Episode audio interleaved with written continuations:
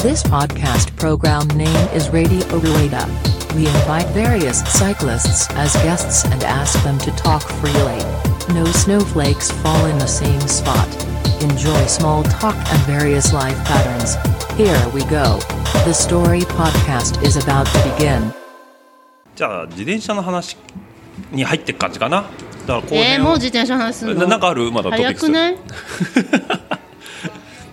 なんかトピックス、まあ、自転車は多分まあ普通にあるんだけど他になんかあるあのレジュメで出したもの以外別にないじゃあ話の流れでね お前酔ってんのかって感じだよね酔ってるよね酔ってる酔酔っっててるるね酔っはてい、はい、というわけでですねえっ、とえー井戸ヶ谷の母をお呼びしてはい井戸ヶ谷の母です、こんにちは、いということで石井美穂さんということで、はいジュナドンですね、ははいいお呼びしまして、えーはい引き続きお話の方を聞いていきたいと思うんですけども、ラジオルエダをお聞きの皆さんこんにちはこんばんはおはようございます井戸ヶ谷の母でございますいいですね。なんか J-WAVE の夜のじゅ夜夜のねあやっぱ夜夜うーん深夜のね10どうだろうな深くなってから深くなってからね12時も25時だねから25時の女だね女だね。25時このテンションで来られるとちょっと困るよマね。ジ か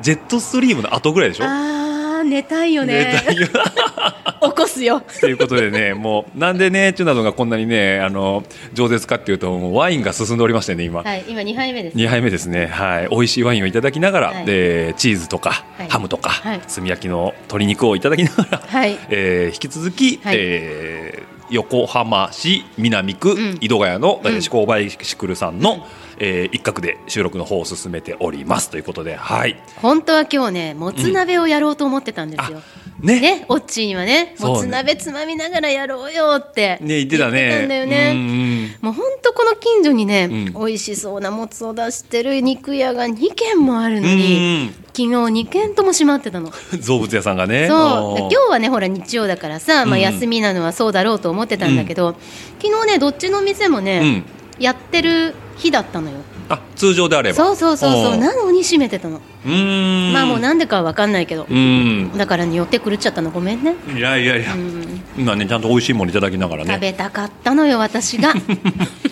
もつをねそううんもつ鍋さ一人でできないじゃん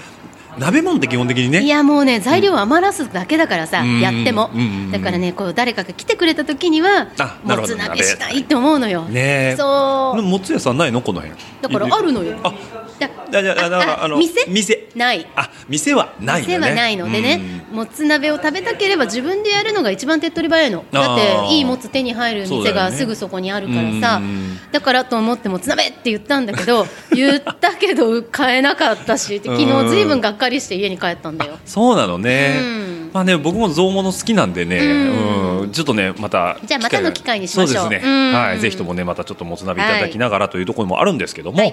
はいい、というわけでねえっ、と前回ね、えー車の話を成仏させ、えーはい極楽浄土へ送ったというところで、はい、もうねそこからちらちらと出てましたけど、うんね自転車をそうですねスキーのオフトレで乗るということでそうですはいはい、なんで、えー、と最初じゃあ何そのオフトレってなった時にそのスキーやってた人たちのコミュニティの人たちになんか勧められて買ったって感じうんとね、うんその時一緒に生徒側でうん教わってたお友達が最初ミニベロを買ったのタイレルのおお、タイレルのミニタイレベルルのをミいニきなベり買ロうそういのきなり買ったの、うんでえーってうん言ってたら、うんじゃあロード買おうかってなっておで自転車乗るならロードの方がなんかそれっぽいじゃんうんうんうんね確かにねうそうでロードバイクいきなり探しに行って、んうんでまあ、そこで初めてサイズがないものは乗れないことを知り、うん私がかっこいいと思ってた細身のうん自転車っていうの、細身のフレームの自転車っていうのは、うんサイズがなくてうん乗れないっていうことを知り、うん仕方がない最初は10万15万ぐらいの予算でうん黒森のフレームのかっこいいのが欲しいと思ってたんだけど、うん私の思うかっこいいは、うんホリゾンタルだったんですよなるほどちび殺しトップチューブがそう水平なやつですねそうそうそはう、いはいそれで細身のねねパイプのねはいそれがかっこいいと思ってたの、うんうんなんとなく、うんうんでもいやサイズないですよってお店の人に言われ て、大体カタログ写真ってホリゾンタルだもんねそう、んんでかっこいい自転車のイメージってそうなってるんだよね、うんうんうんうんじゃあ私が乗れる自転車ってどんなんですかって言ったら、うんカーボンの,、うんあのスローピングフレームのなるほどまあしょうがないよね、うん今となってはもうそれが普通だし、うん仕方がないとは思うんだけれども、当時その初めてそれを見せられた時は、うん私が思ってたのと違うしそれをかっこいいとは思えないと思って、うんずいぶん悩んだのこれじゃないとそうでも値段倍だよ、そうだよね30そうに15万と思ってた15万でもまあ自転車としてはその時高いと思って、うん十分いいものを買うつもりでいたのに、 30万ってえねいきなり30万っす かみたいなしかもなんか形はあんまかっこよくないしないしみたたいなだサイズ的にこれしかないし、うんうんうんさあどうすんのってうんうんなったんだけどでもまあサイズだけはもうね、うんうん後になってからどころかもうその時点でしょうがないことは分かったし、じゃあもうそれでっつって、うん予算倍になって考えたのが、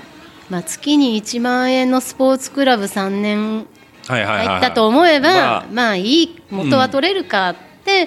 考えて、うじゃあもうそれでいいよって言って買ったのはいはいはいはういんちなみにその最初の1台っていうのはアンカなるほどーもねうしょうがないじゃんしょうがないねチビは身長1 5 4セ ンチ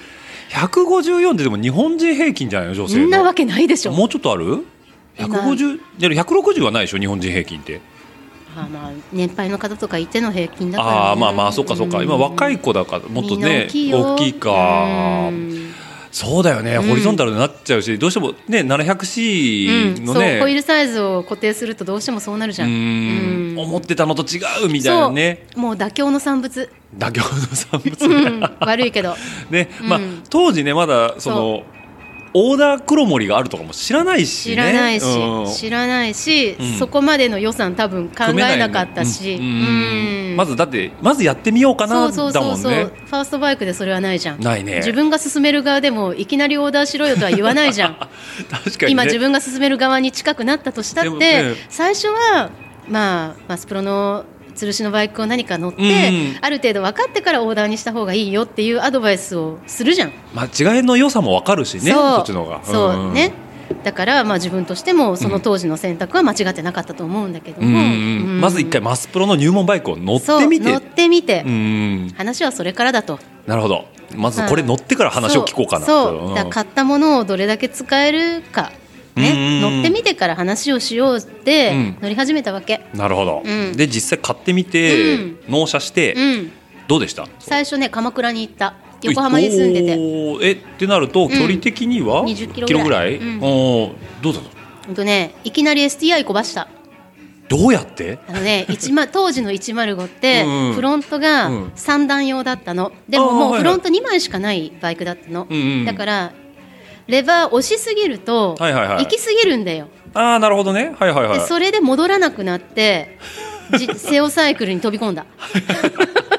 これちょっとおかしいんだけどそうすいませんおかしいんですけどって言って、うんそこで初めうてんその話をされて、うんあそういうことでしたか、うんでなんとなくのざっくりとせつした説明で、うんうんうんあそういうもんなんだっつって、うんじゃあき今後気をつけますって言って帰ってきた、説明してほしかったね それだったらね最初ねでもね、うん多分したしてもらったのかもしれないけど自分が分かってなかっただけかもしれなあい壊してみて初めてうん分かったのかもしれないことかな、じゃあフロントのそう STI を壊したのがもう最初の思いそうで最初こう、まあ、壊れちゃったのは、うんまあ致し方ないとして、うんどうどうだったの体力的には全然楽しく走れたの全然余裕あ余裕、まあ、20キロなんかへでもな全然い余裕冷パンなかったけどスパッツでスパッツと T シャツで乗ってたけどあじゃあもうよくあるそのアスレチック手持ちのアスレチックウェアってことだよね、全然うん全然平気じゃあもうほんとサイクリング行って、うんあ気持ちいいわ、うん、と上りしんどいけど下り楽しいわみたいなスピード好きだからだからさやっぱなんかスキーやってる人そうって下り好き下り好きだよね本当ね下りにねなんかこう系統系統するよね、うんしかも結構無謀な速度で入ってくんだけど、ん本人としてはそうでもないんだよね多そ分うなんだよね私だってさ、うん富士山のなぜか設定されてた下りの混むあうのんセグメント、う持ってたもんねえおん女の子女 の子の、あいや QOM そうね QOM の方下りの QOM が設定されてたのそううん自分はそんな走り終わってデータ上げるまで分かんないじゃん、うんでピローンってほら王冠くんじゃんあ食いますねで、え下りこれ下り設定したらダメだろ危ねえぞってうんこれ狙って踏んだら危ないじゃん、うんあんな下りさでもまあと持ってたのらやっぱだからスピードに目がついてきやすいんだよ多ね分ね当時はねね全然だって車でさ、うん200キロ近くで走ってても、うん全然目がついてくんだから、うんいやそれはあっただろうねねうんだからまあ自転車、まあ、むき出しでねそうそう確そうかそうに、まあ、タイヤもちょっと心もとないかもしれないけど、うんただ、まあ、さっきのねその、うんあの通勤の時通学で乗ってる時の話じゃないけど、うんタイヤに仕事をさせるには そうそうそう だからそこのスキルは長けてるからっていうのも、ね多分スキーのエッジの感覚に近い感じで捉えてたのかもしれないあーあうのん最初の頃はうんね。う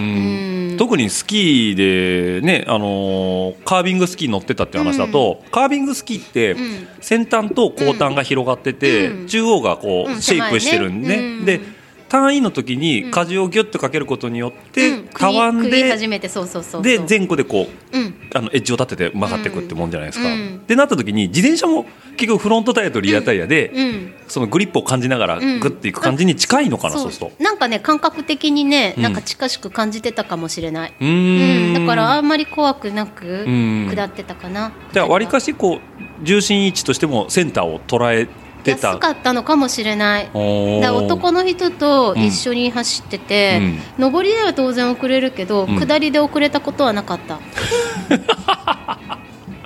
強い下りで遅れたのはね、うん数人しかいなあいじゃ今あ振り返ってもよっぽど下りが切れてた人たちだねそしたら、うんそうだねああなるほど、うんえーじゃあそっからもう何自転車あ楽しいってなってどっぷりなってっちゃうのえっとねそすぐはなんなかったと思うれのと、もうんでもまあでもほらあその時補足すると、うん時間とお金に言い訳のない生活をしてたうの、んうん旦那さん亡くなった後で、あのー結構余裕があったっていうのもあって、うんその考えることもなかったし、うん自分の育て直してる最中だったから、うんうんだからまあ挑戦っていう意味ではいくらでもできたのね、うんうんうん好きなだけ時間を使えたの、うんだからまあじゃあやれるだけやってみようっていう感じで、ううんん自転車乗り始めてう、んでそうだなあの頃はねなんかインターネットの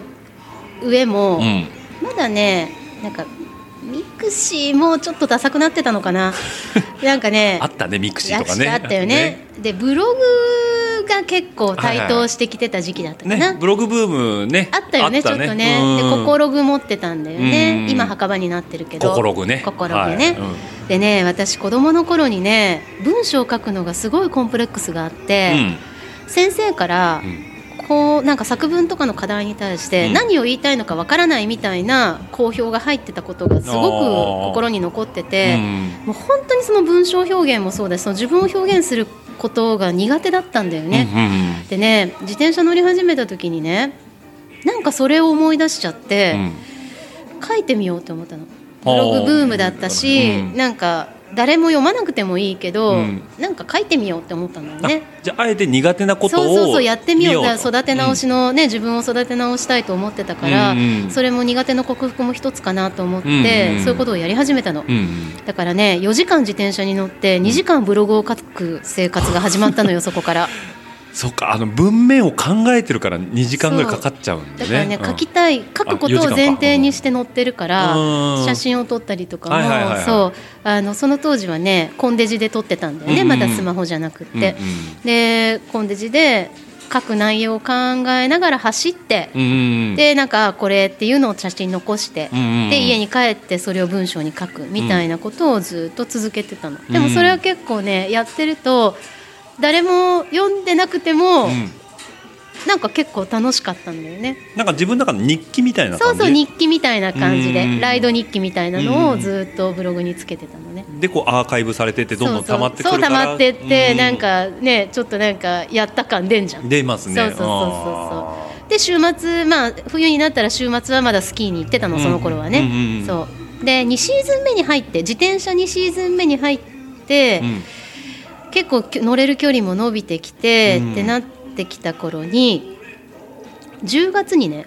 オクトーバースポーツマラソンっていうほうインターネット上のイベントを見つけたのはいはいはいはいそれはねうん「ファンライド」っていう雑誌がね昔あったんだけあーファンラれイどドさんあもりましそたうねそうそう、はい今 RBs でね、あのランナーズっていう、まあ、マラソン系の雑誌と、うんうんまあ、スイムの雑誌と、うん自転車の雑誌ってこうやってた中の,、はいそのランニングの雑誌の市場のうん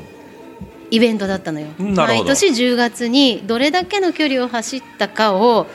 まあ、当時は多分ねはがきとかそういうので投稿して距離を競うみたいな、あうのん感じだったのがちょうどインターネット上にそれを移してきて、うんラン、スイム自転車3種目全部のその距離を、まあ、自己申告なんだけれどもうん手で入力して、うんランキングをつけてっていうのを1か月間やりましょうってはいいはいはういはいネット上イベント。うんを見つけて、あこれ面白そうだからやってみようって、うんまあ、自分は嘘つくつもりないけど、うん自己申告だからもしかしたらうん嘘つく人いるかもしれないけど、うん別にそれはいいやと思って自分の記録をここにつけていこうと思って、走った日はそこにつけるようにしたの、うんそしたら上位10人がトップページに出るのね。はいはいはい、うんでずっとそのトップ10名の中に入っちゃってたの、えその素直に書いてて素直に書いててまあみんな素直に書いみてんるな素直にい書いてるてうんうんまああのー大体その上位10位に入ってる人たちって、うん毎日自分も書いてるから見てると、うん顔ぶれは変わんないんだよ、うんやっぱりよく乗ってる人はずっと乗ってるから同じね、ううん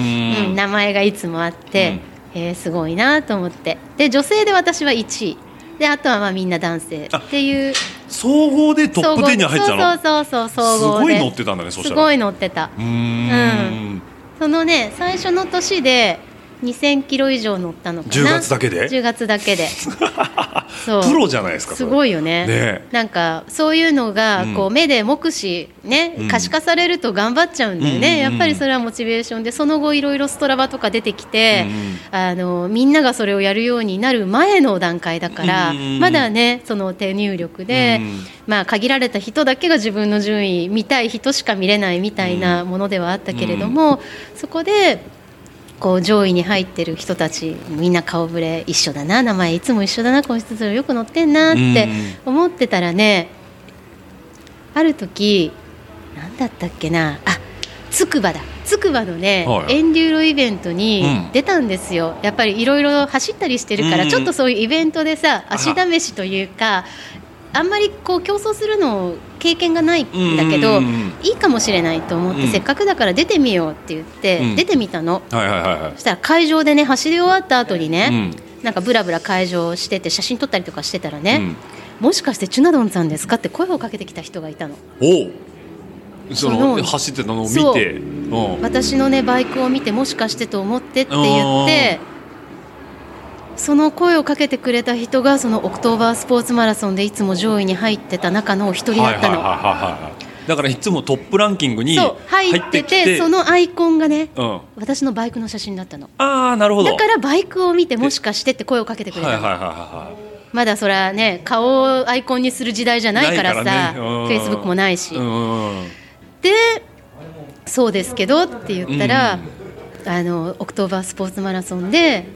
僕ももうこの名前で走っててあーって言ってこっちも認識してるもんねトップ10はねそうそうそうそううそうそしたらね、うんその上位にいる人たちって、11月に開催されるうんツール・ド・沖縄っていうレースに向はいけはて練習をしている人たちなんです、うん僕たちそのレースが終わったら打ち上げをやることになってるんで、うんそこに来ませんかって声をかけてくれたの。おおえーと思ってトップトップホビーレーザーってことでしょ要はそうだ知らないよ知らホないビーレースの世界があるとかも知らないから知ねらない当時はうねんでもその人が声をかけてくれたことで、うんああそういうレースがあってみんな練習のためにたくさん乗ってたんだねっていう理解ができて、うんあじゃあ飲み会もぜひお願いしますって言って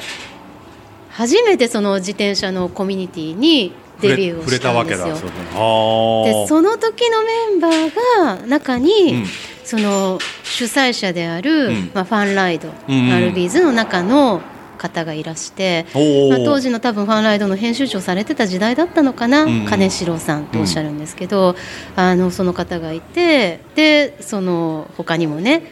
まあ、彼ら本当にそのツール・ド・沖縄出てる人の中では結構もうすでに年配のクラスに入ってた人たちなんだけども、うん大体皆さんリザルトの1枚目に残っ てる乗っちゃう人たち、うんやっぱそれだけの練習を積んでた方が、みんな上位にいたっていうう。ん後から知ってびっくりしたあこの人たちすごい人たちだったんだとんでもない人たちがいるぞってそいうそううねそうそうでまあそそんな人たちに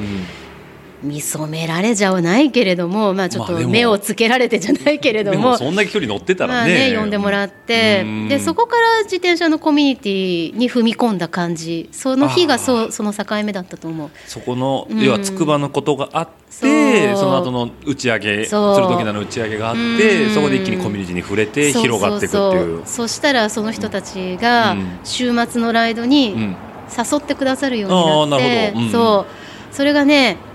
秋の間ずっと続いて、うん12月になっても続いて、うんそしたらスキーに行ける日が減っていくんですよ。誘われちゃうからそうでいいいですよって私も楽しくなってきたからさ「いや行きましょう」って言うじゃない、うんそうするうとん週末スキーに行ける日が減ってくじゃんうんうん、そうして関東のほらこの南の方では雪積もんないからさ、うん冬でもずっと乗れちゃうじゃない、うんそしたらもう本当にスキー行かなくなっちゃってう、んだんだんなんか軸足が自転車になってったみたいな なるほどそこでこう逆転したわけスキーと自転車がなるほどね、うんだからまあ要は体は一つそやりたいことは二つあってもそうだからウエイトがだんだんこうずーっと変わってきちゃうわけだそうなのんだからそれだけその,、まあ、その出会いがあって、うん魅力的なコミュニティがあってそうそうそうそまうあ、自分のフィジカルと、うんなんかこう達成感というかうそうでだんだん伸びてくじゃん、うんまだ始めたばっかりのこと、まあ、スキーもそうだったけど、うんあまあ、年取ってから始める趣味何でもそうだけうど、ん始めたとこから右肩上がりになっていく快感はあるじゃんあるねねうーんそれがなんかこう大人の趣味の楽しいところだと思うんだけど、うんだからそこの気持ちよさもあってそうどんどんハこうマっちゃったんだよねハマってっちゃったってことだねうんだからまあきっかけってだからやっぱ意外とそうふっとしたところにあるんだよねそうだねつくばに行ったっていうのがもうそもそものうちのどんそうそうそうそうのあれがあるとないではまたね、うんまた別の機会はあったかもしれないにせよ、そううんまあ、今はあそこがうんもう全部元になってると、そうだねそれが多分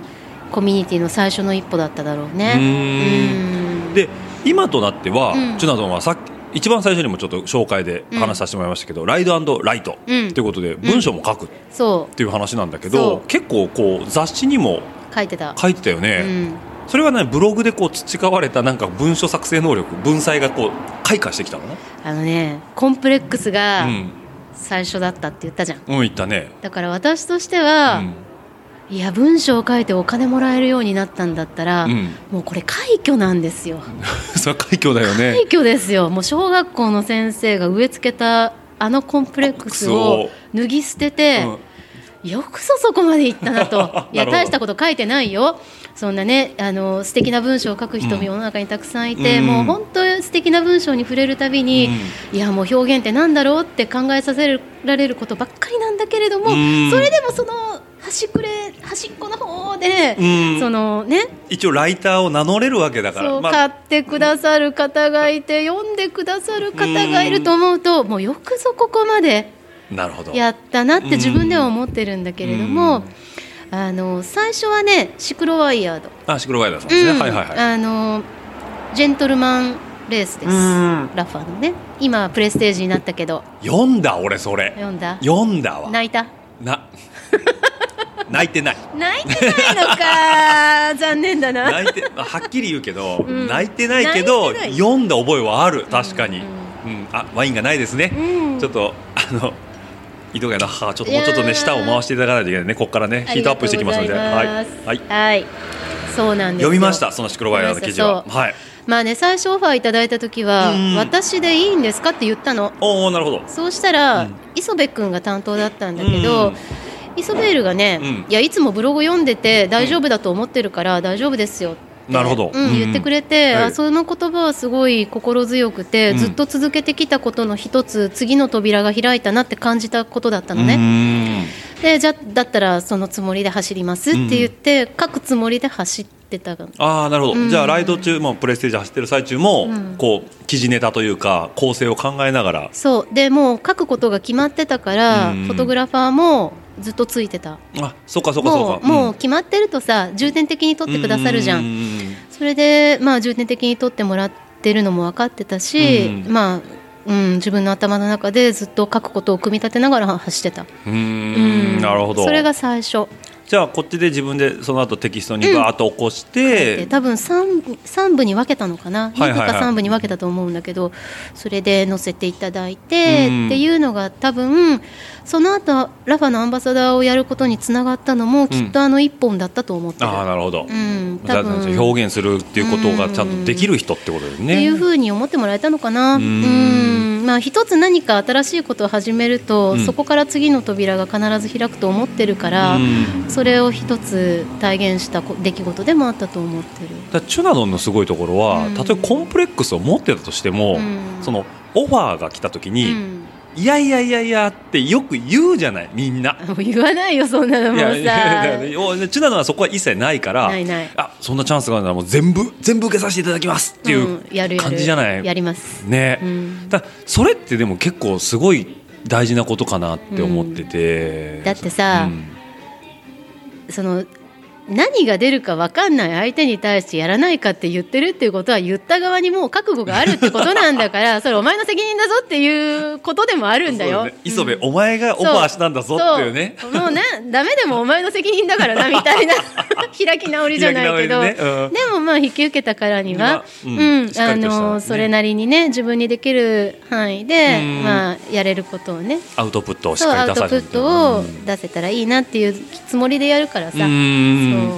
これねここだけの話でいいんですけど、うんあまり構成はされなかったの出したテキストから、構成はね、されなかったねあじゃあ元が良かったんだねそしたら意外と自転車関係の、ううんんとテキストをあちこち書かせてもらったけれども、ね構成ってあんまりされた経験がないあーじゃあやっぱそんだけ考えてあこう魂込めて書いてるってことでしょ、うん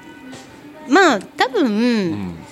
この人がうんこう考えてこう書いてるんだから、うんいいんじゃないのこれでぐらいの範疇に収まってるからじゃあなあいなるほどよっぽどその手に定人オファーがおかしいだとかうさんなんかそういうのがなければ直す理由にならないっていう地平でうん読んでる気がした。ああそういうのはうね、んもっとここをこうしてくださいみたいなことは一度も言われたことがないあ。じゃあやっぱちゃんと文面を、うんまあそれだだけねこう気合い入れて書いてるっていうのもあるだろうし、うん思いもねちゃんと載せてうん文面にうんうんうんうん、ね変にねこう、うん比喩を使ったりとかさメタファーまみれのさなんかあーエモいやつエモいやつエモいやつは、うん私あんまりエモくないから。うーん逆に羨ましいのそのエモさが中に秘められてる人たちのこ とが羨ましく感じるいやでもその要はシクロワイドさんに限らずなんだけど、うんその辺のなんかウェブメディアってうん結局情報として発信をしないといけなくて、ん作品ではないじゃないであそうすか。かもねんうんってなるとそのチダドン的テキスト構成っていうのはうん非常に理にかなってるんじゃないのかなとあーは思うんだけど、まあ、情報をつこんなだったよっていう情報を伝えるっていう意味では、うん多分あんまり寸分狂いなく狂いなくのつもりだけどね。よくなんかブログとかだと、うん、エモくしすぎた結果着地点がわからない文章とかね。 ああそううんえね、これ結局あれ何が言いたか多った分んだねろエうモい一言を入れたいだけだったんだよそれ はエモエモさを伝えたかったっていうことなんじゃないそれはねうんあれうんこれ村上春樹なのかなみたいなね。春樹 ねもうさい何年か前に春樹の舞台誘ってもらったからうん読んだけど、うんありゃすごいねあれすごいね。あれはすごいね比喩の塊だからね。そうだね、んあの無理 だね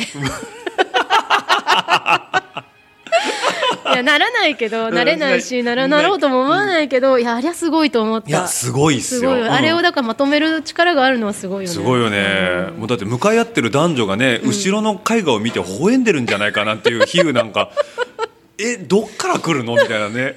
その文才すやっぱね毎年ノーベル文学賞に上がるだけのことはあるよね,、ぶっ飛んでるよね。ぶっ飛んでるよねぶっ飛んでるうんそう。でも私はね、どっちかっていうと、説明的な方がうん、多分。分かりやすくんを、その分かりづらかった分かるあなたの考えてることが分からないが発端だから、うんうん分かるもことをすごく重視するのかもしれない。で逆にその先生に与えられたコンプレックスっていうのが自分の欠点をうんバンと言ってくれたがゆえに、そうそれを補おうとするうーんことにメインを置い置ていてるるのかもしれないですねそれは。だから自分がまず私は何が伝えたいんだこれはそっうてそうそうそういうところが根底にあるからそうこのシーンどう伝えたら伝わるかなを考えてる感じうんに補足でこう肉付けをしそてういくそうそんな感じかなうんでだからまあ読みやすいのかな、かもしれないねでそれシクロワイヤードの「ジェントルマンが」うんまあ、発端になってその後もねいくつか書かせていただいたりしたんですよう、んうんうんでねキャストとして紙面に出させていただくこともその頃からだんだん増えてきてあの自分は書かないけど、うん取材の非対象者になるああはいはいわかはいはいる、ううんうんん、え私は自分がなんかなんていうのかなアドバイザー的な、うんメインで映る人は別にいて、うんなんかコースの説明だとかうん補足情報を出すためにこの話呼ばれてると思って朝待ち合わせで迎えに来られてほとんどノーメイクで寝ぼけた顔で出てっ たらいきなり撮影が始まって「え何ちょっと待ってテストじゃなくてこれ私が今日取られんの?」みたいな んで青ざめたこととかもあった。そうだねえもう始まってんですかみたいなねそうえ何私でやるのこれみたい なちょっとそういう話じゃなかったと思ってたんだけどっていうこともあったうん。私モデルですかって感じだもんねそしたらいねやもうほぼモデルだよねってことだうん、いやアップでやめてくださいっ ていやちょっと待ってもうこれ本当事故だけどっていう顔で映ってるのとかあってもう本当にねもう悪いけどもう山ちゃんマジ恨んでる世に出ちゃったのねそれが ねうもうね、うんあれはねうんちょっと待ってよみた女いなとして、うんダメだと思った。山ちゃんっていうのはその編集部の方そう編集部副編だよね副編でねもう,、はいもうもうこの名前出したらね、うん知ってる人はねどこの媒体かわかるよ、ああビビビッときちゃうんですね、まあだからその辺のメディア系っていうとねもう東京でのあの僕もなんとなく何社しか思い浮かばないんで、もあともと少ないから少なねいからね、まあ、あそこかあそこかなぐらいな感じでそうすよですねあそこかあそこかのどちらかどちらかですねははいい、怖い怖い怖い怖い怖いでもね、うん200キロもその日走る設定だったからあそうなのね200キロの話だったのよああなるほどでまあ、ちょうどなんか200キロのコース気に入ってるコースがあったかうんうんら、うんまあ、それの紹介みたいな形でうんうんうんうね、んまあ、誰かが走ってそのここはこうであれそこはああでっていうアドバイスをしながらコースたどっていく一日になるのかなと思ったらもう私が撮影対象者だったって言ってびっくりしたんだああよ、なるほどねおい私っすか自分はなんかそのよ情景を見てそうそうそうそう文字起こしするのかなぐらいな感じだったそうそうそうそううそうそしたらなんか書いてくれる人が別にいて、うん私は映って喋る方だったみたいっなてことだよね、はい それびもっくりしたなかなかあれだねい事前に言われないもんなんだね意外とね説明うがんその、足りてないことって結構あって、うんこっちからこうイマジネーション膨らませてああかなこうそれは自分の経験も足りてないからかもしれないんだけど、なんかちゃんと聞いとかないと、んそういうことが起こるんだなっていう勉強になった。なるほど、うん、でもまあ山ちゃんはその後も何度か仕事をいただいて、うん関西とかも一緒に走らせてもらったりとかしてて、うんうんあの楽しくやらせていただいてたんだけど、うんそうなの。なるほど そうでうんうんだからそういうのでやっぱいろんな紙面書かれてるっていうのでうん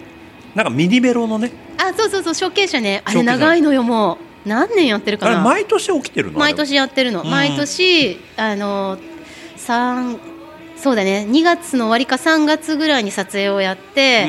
で原稿書いて、うん3月の末か4月に発売だったかな毎年そのサイクルでやってるのよ、あなるほどじそゃうあ各メーカーさんのミニベロバイクをそううん乗りの比べくら飲み比べしてコメントを起そこうして、そうそう大体10代ぐらい10代前後かなおー毎年ねあの出てくるんだけど、うんそれ乗って、で、まあ、毎年ブロンプトンは必ず入ってる、あなるほどね、うんはいはいそはれ以い外の顔ぶれはまあまあ入れ替わる入れ入れ替替わり立ち替わりわりながらなんだけどん辰巳出版さんね辰巳出版さんですね、はい、はいはいはい毎年やってますなるほどちょうどね、あのうんこっち来て飲み会をセミでやった時にね、はいはいはいはいああの撮影の後だったんだそう撮影の後そうだね今日はちょっと撮影してきてねみたいな感じで、うんやっぱ中納言そっち側の人やなと思って俺はずっと見てたんだけど、ねえうんあのねそっち側になったのそのそっち側は、うん私の中ではね、うんあの取材の非対象者から取材書く側にうんなったっていうことが多分そっち側なんだよね。うんでその転機になったのが、まあ、ウェブメディア化したファンライド要は雑誌はいはい媒はい体をやめて、うんウェブ媒体になったファンライドの中であの「バラサイ」っていう連載をやらせてもらってたのほうほうほうほうでそれのオファーをもらった時がすごい印象に残ってて、まあ、当時編集長だった小高君と、うんあのまあ、編集、まあ、長いことを自転車のライターとしてずっとやってきてた山県うんで2人でわざわざ私が住んでるところまで自転車で2人で訪ねてきてくれうて。んでなんかこういう企画あるんだけどって女の子のサイクリスト女性のサイクリストを、まあ、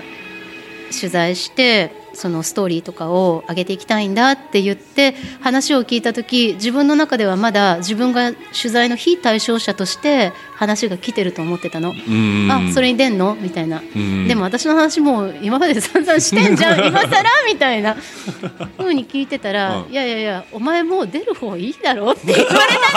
たのお前出る方いいだろってどう表じゃないだろみたいなねそうどういうことだよって思ったら、うん要はそのそのコーナーのホストを私にはいはいはいやってっていう話だったんだよね、そういう方向だったんですねそうだかはらもう本当に提供側いなるほどの話をもらったのが、おそらく転機になっていて、うん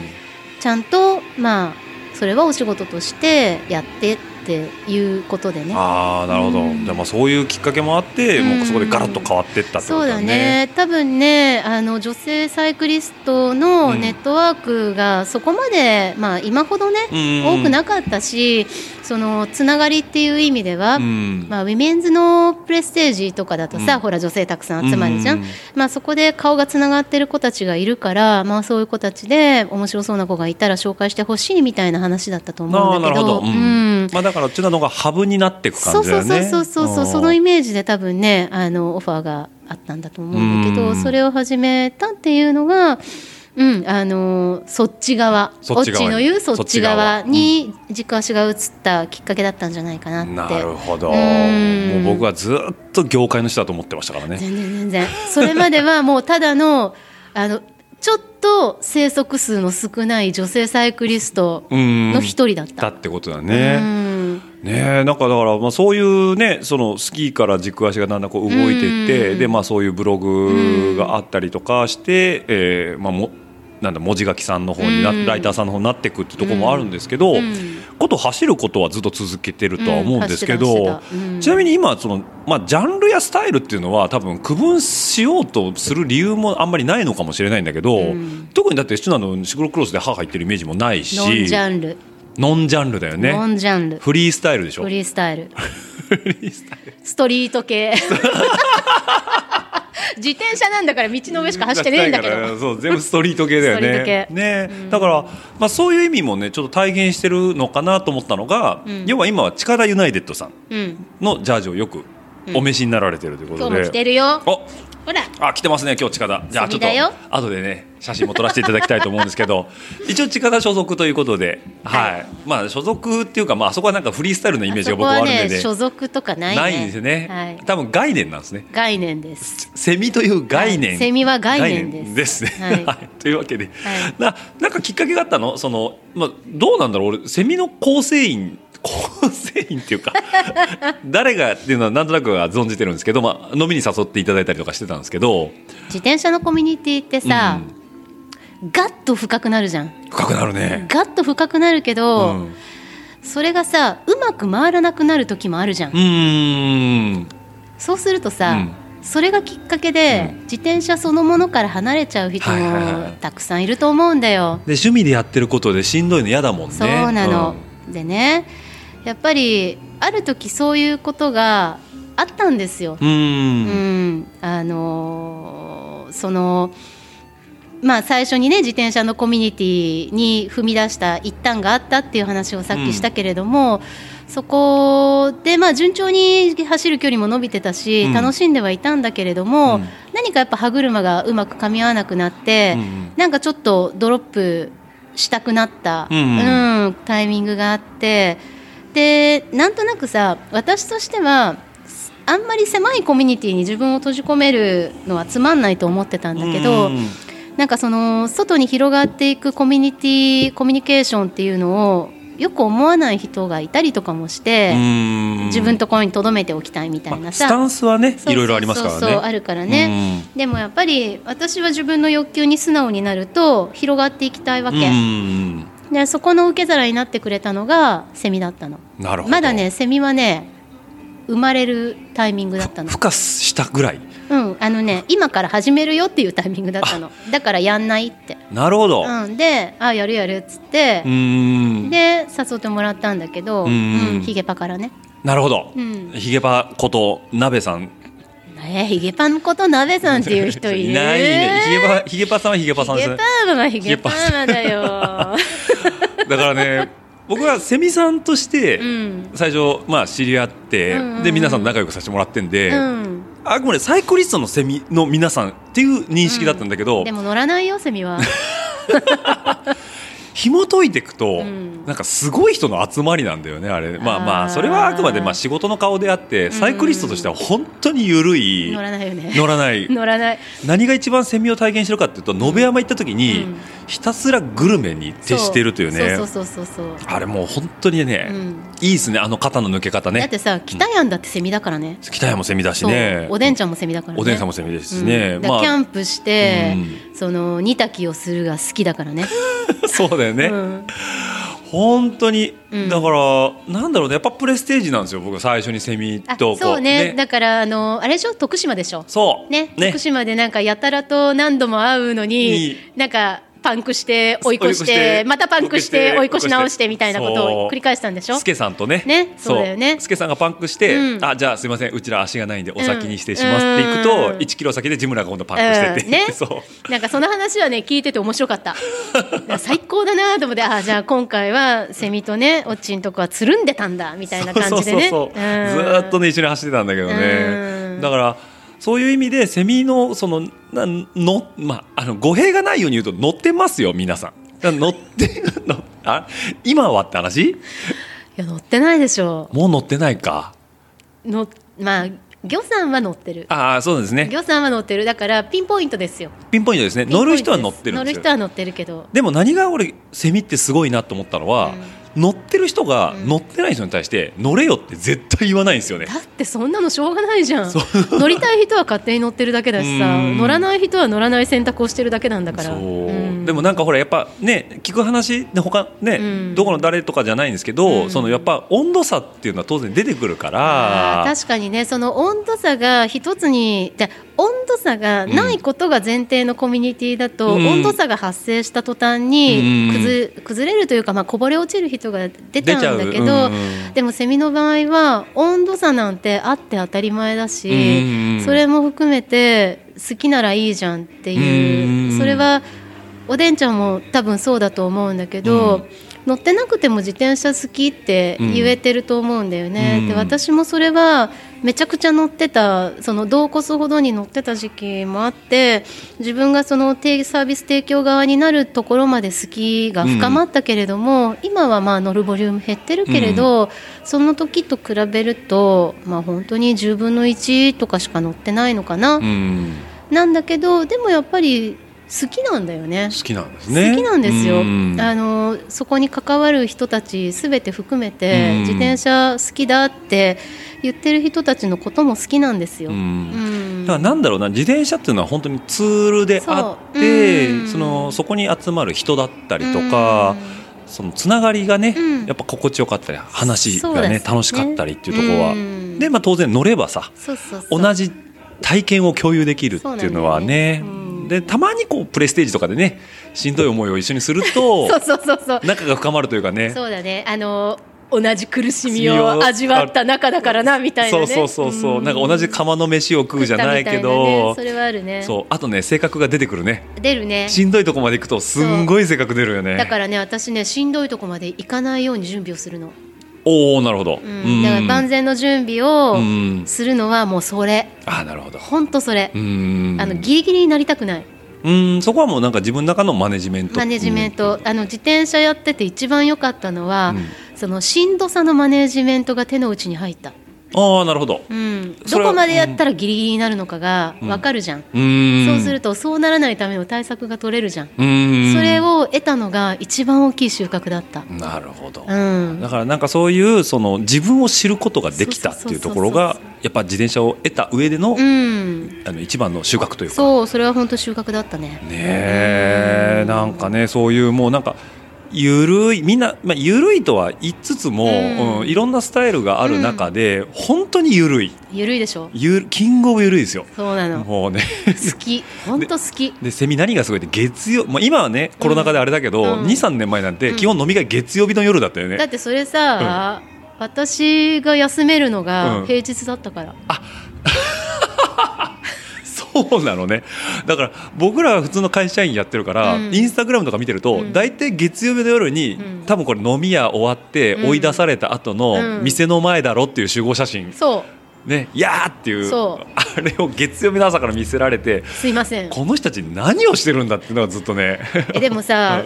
ご家庭のある人うはん土日絶対出れないじゃん出れないね出れないじゃん、で、まあ、金曜日って言ったら、うんみんな会社勤めしてたら、まあ、会社の人とのさ、うん何かが起こるのは大体金曜の夜じゃうん、んうんうんそうすると残ったら月火水木じゃんうんうんじゃあその中で何かするって言ったら、うんまあもう平日のこの4日の中で何かしなきゃいけないんだからさそうだよね、うんだからそう思うと確かに理にかなってるねそう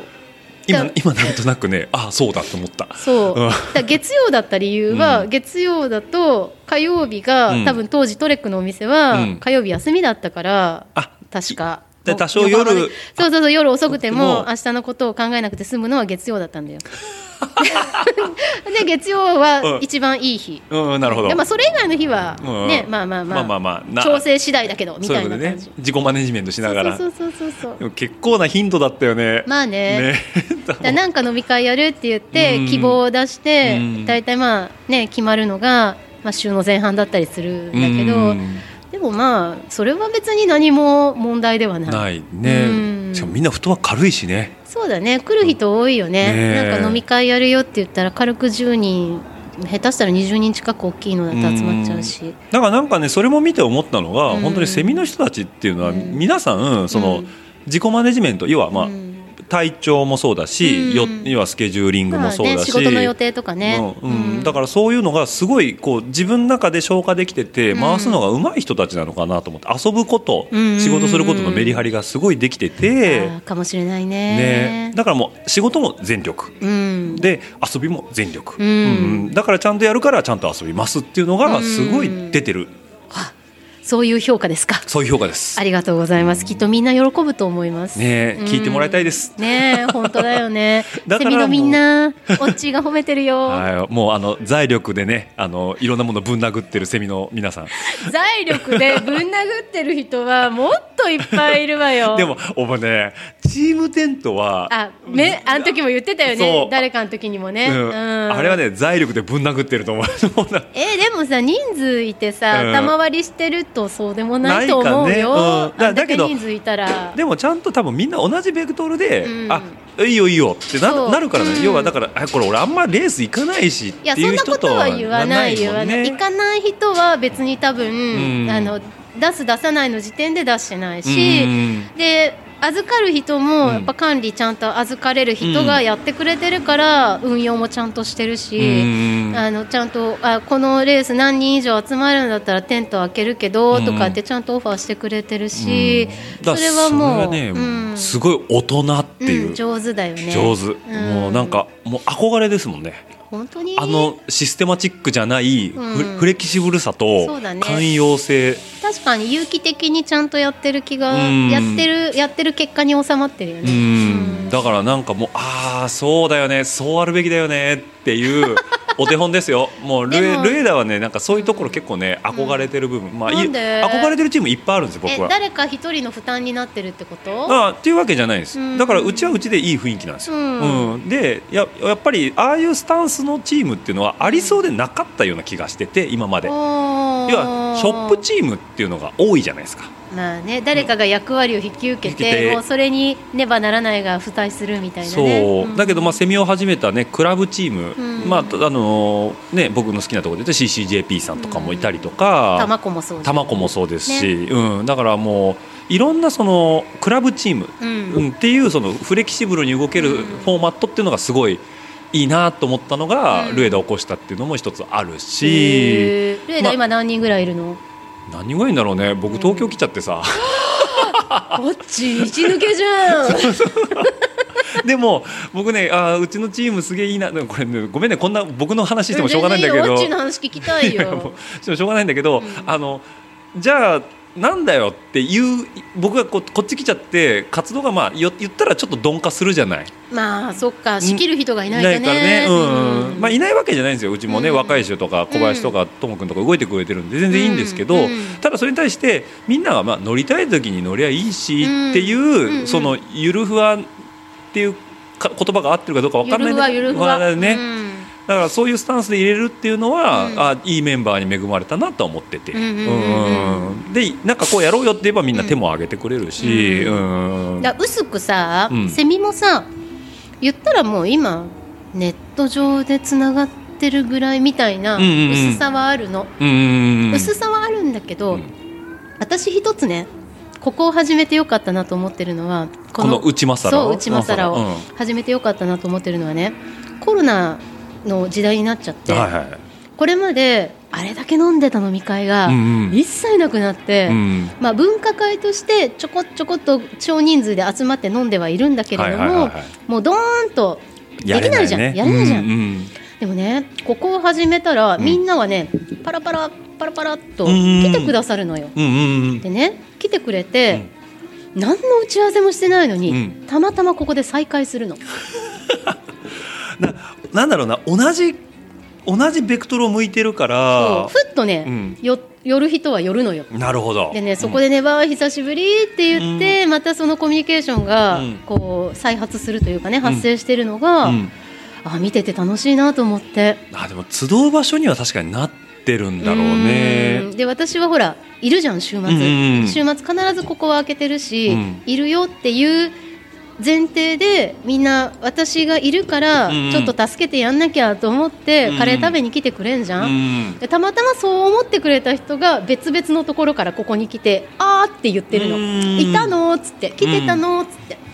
それはねなんかあのセミの人に限らずなんだけうど、んうん過去10年ぐらい自転車を続けてきてあの薄くも深くもいろんなお付き合いがあった中で、うんいろんな人が「あっちなどがなんかカレー屋をいきなり始めたらしいよ」っつってうんふらっと来てくれる人同士がここで再会してあーってなってるのをね、うんいろんな再会をここでもうこの半年ぐらいの間に見てるわけだたよくねさん見てきたの。なるほどそれはね本当セミに限らず、うんうんその関東の関東って言ったらまだでかすぎんな、まあ、東京神奈川埼玉ぐらいまでうんのサイクリストさんの間でなんとなく触れ合ったことのある人が、うん触れ合ったことのない人も多分来てくれててたくさん。うんなんかねあのそういうハブになりつつあるのかなみたいいなやーなってるとち思ょっとうねよ面白いの。うーんまあそれをね全て見てきてるわけだからねそうチュそうナそうノそは。ううんでねこうちょっとことをリスナーさんにね、うん少し話をすると内政ってそもそも何なんだっていう話があるんでねちょっとそこの話もね、うんあのさっきからねもう番組の冒頭で「ん思考林くるさんの奥で収録してます」って言ってんだけど、んじゃあこの内政っていうのは、うん何なんですかっていう話をちょっと一個紐解いていきたいと思うんですけども、うんいいよえっと事の発端としては朝霞浅香さんです ね。もうね、浅浅香さん、浅香さんはこう届いてんのかな、うちの。朝香さんにね、ええさっきクラブハウスでえ、えオッチーが、んそろそろ朝香さんのカレー食べたいって言って たよって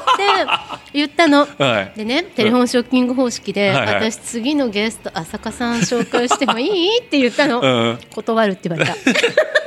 浅香さん、そういう人だから。うん朝香さんねそういう人なのそういう人ですよね、うんとりあえずねあのなんか世の中がニューノーマルになって落ち着いて、浅香さんが、うん要はだからなんかキレキレの、うんキレキレの在宅ワークはいを解消しだした頃に、うんあの改めてね、うん再度オファーを出させていただきそまうすのですね、はいぜひそうしてください、はい、浅香さん、う僕はめげないですよそうだねずーっと浅香さん追っかけてますよあー出た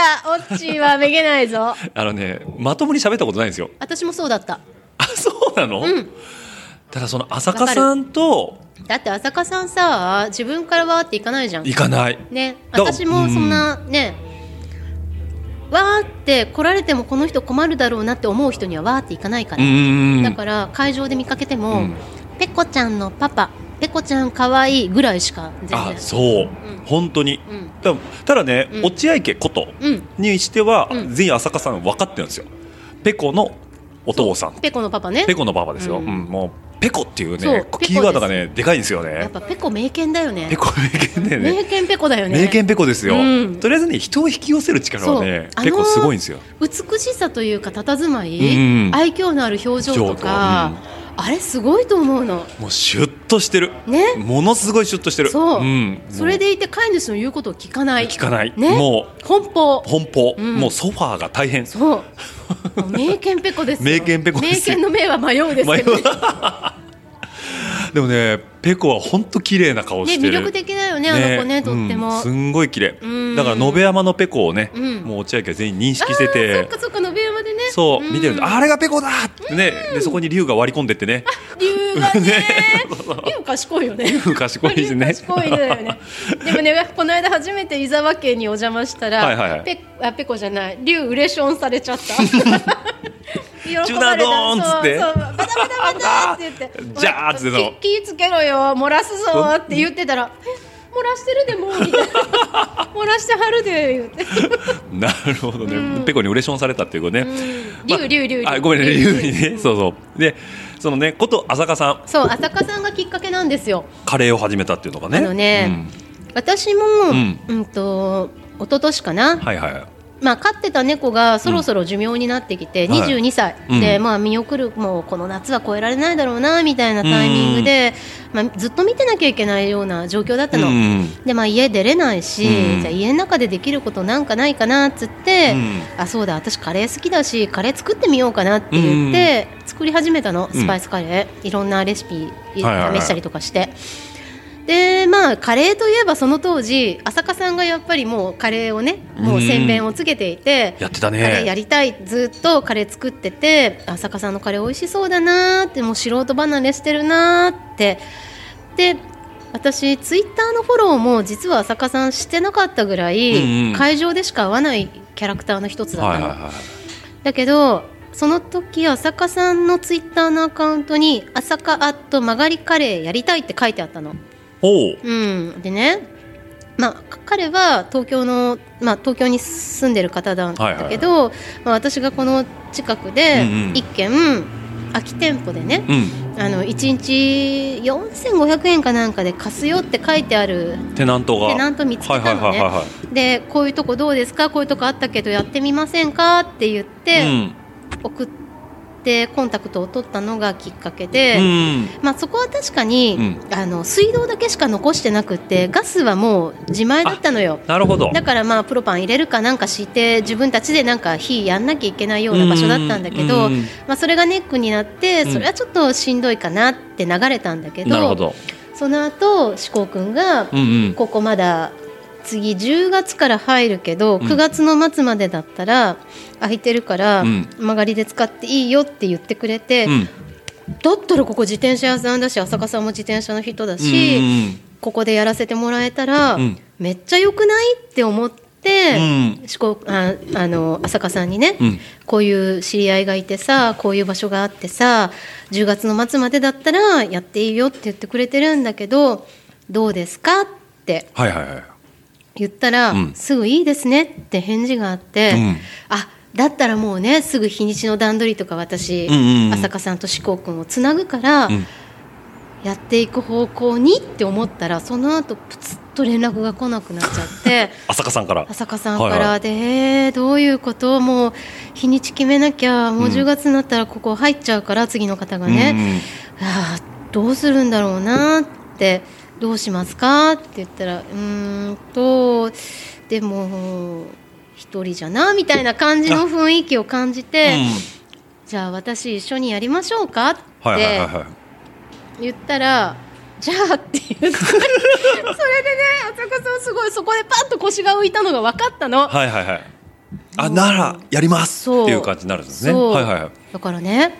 私やるしかなくなっちゃったのいなるほど、まだそんなカレー作り始めて1か月とか2か月ぐらいの時にそれをうんまあ要はね家でちょっと時間そをう持て余すそうそうそうっていうところがあったからスパイスカレーやろうかなと思っうんて浅香さんに声かけそてしたらね浅香さんがここでやってくれたら私が浅香さんのカレーを食べられるからっていう理由だったの逆にね最初はそうそう自分のメリットがそうあったのね私の手の内のこの近くでやって くれたら私やっと浅香さんのカレー食べれんじゃんっていう気持ちだったわけよなるほどしたらさ坂さんさ、私一緒にやるならやるみたいな雰囲気になっちゃって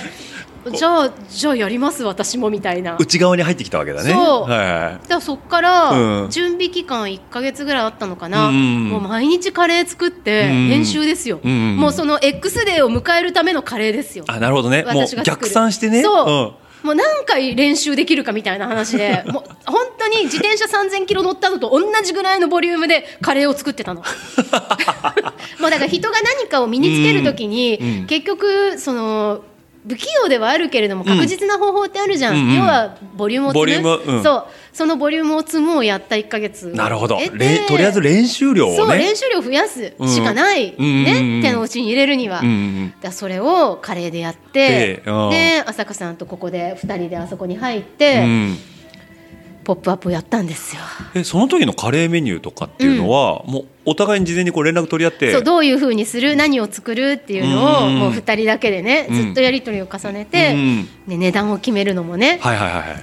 じゃあこれぐらいの値段だったらどうかいやでもこれだったら手間がかかりすぎるからあと100うんみたいなことをこうこうやり取りしてやり取りしながら決めて、で私はカレーとビリヤニで行くよ朝香さんはカレープレートで行くよ、うんあとチャイもやりたいよって言ってチャイねチャイねねはい朝香さんといえばチャイね、もう思い出のチャイですよチャイねでそれをじゃあ10月のそのそうですね X デーにそうあとねあごめん9月の末か9月の末のね二十何日かにやったんですよ、はいはいそれはそれワンデーワンデイ、うんもうほんとその日一日だけ、はいはいはい、うん試し初めてだから、うん、やってかの言う伝説の日ですね伝説の日ですよそれはもう売り上げはもうバン売り上げっていうかこうねすごいお客さんの量だったっていうすごかった もう皆さえん告知はどうやってやってたのもう SNS だけあーもう今っぽいもう今っぽいっていうもうかそれしか術を知らないあーまあそうだよねしかも準備期間そんなだからすって配るまでできなかったまあ、そもそもさその利益を生もうとかビジネスなんて一切考えいてやもなうくとてにかくやりたかったやりたくやりたかったプラスそのジュナドンがうん浅香さんのカレーを食べたかったっていうそうのが、食べたかったっていうのが一番根底だもんねだから、うんカレー交換会をいやでも私自分の作ったカレーを浅香さんに食べてもらうのは非常にプレッシャーだったああそうだよねだって浅香さんのアドバンテージはすごいじゃんインドまで行ってるしさ、ずっと作り続けてるしさ、うんうん私がそんな1ヶ月やそこらで付け焼き場でやったようなものを召し上がっていただくなんて恐れ多くてとんでもないみたいな気持ちでしたよ、うんうんでもまあもうやると決まったからにはっていう感じで積み上げて、はいその日を迎うんえ、えーやらせていただいて、無事にカレーの交換も済み、いいはい、もう2人ともヘトヘトで最後お金の計算やるときにね、もうしばらくやりたくないねって 言って。わかる私もそうって言ってだよねみたいなねそうもうねっていうぐらいもうヘトヘトああなるほどまあだからこだわりのカレーを出したってことだよねもうチャイもねそう、んあと単純にね、うん立ち仕事に慣れてなかったそもそもそもそも、まあ浅香さんもどっちかというと IT の人だからねそうそうそうそうそうだからねあー多分それもあって疲れたんだろうねであとうそんのコミュニケーションもさ私は客商売やれやった経験があるから平気な平熱でできるんだけど、うん浅香さん多分よっぽど持ち上げないと多分しんどかったんだと思うんだよね。そうだよね浅香さんどっちかというと、まあ、そ言う葉悪いけど僕のイメージはそんなに社交的な方じゃないからでね私もうんそうやって浅香さんに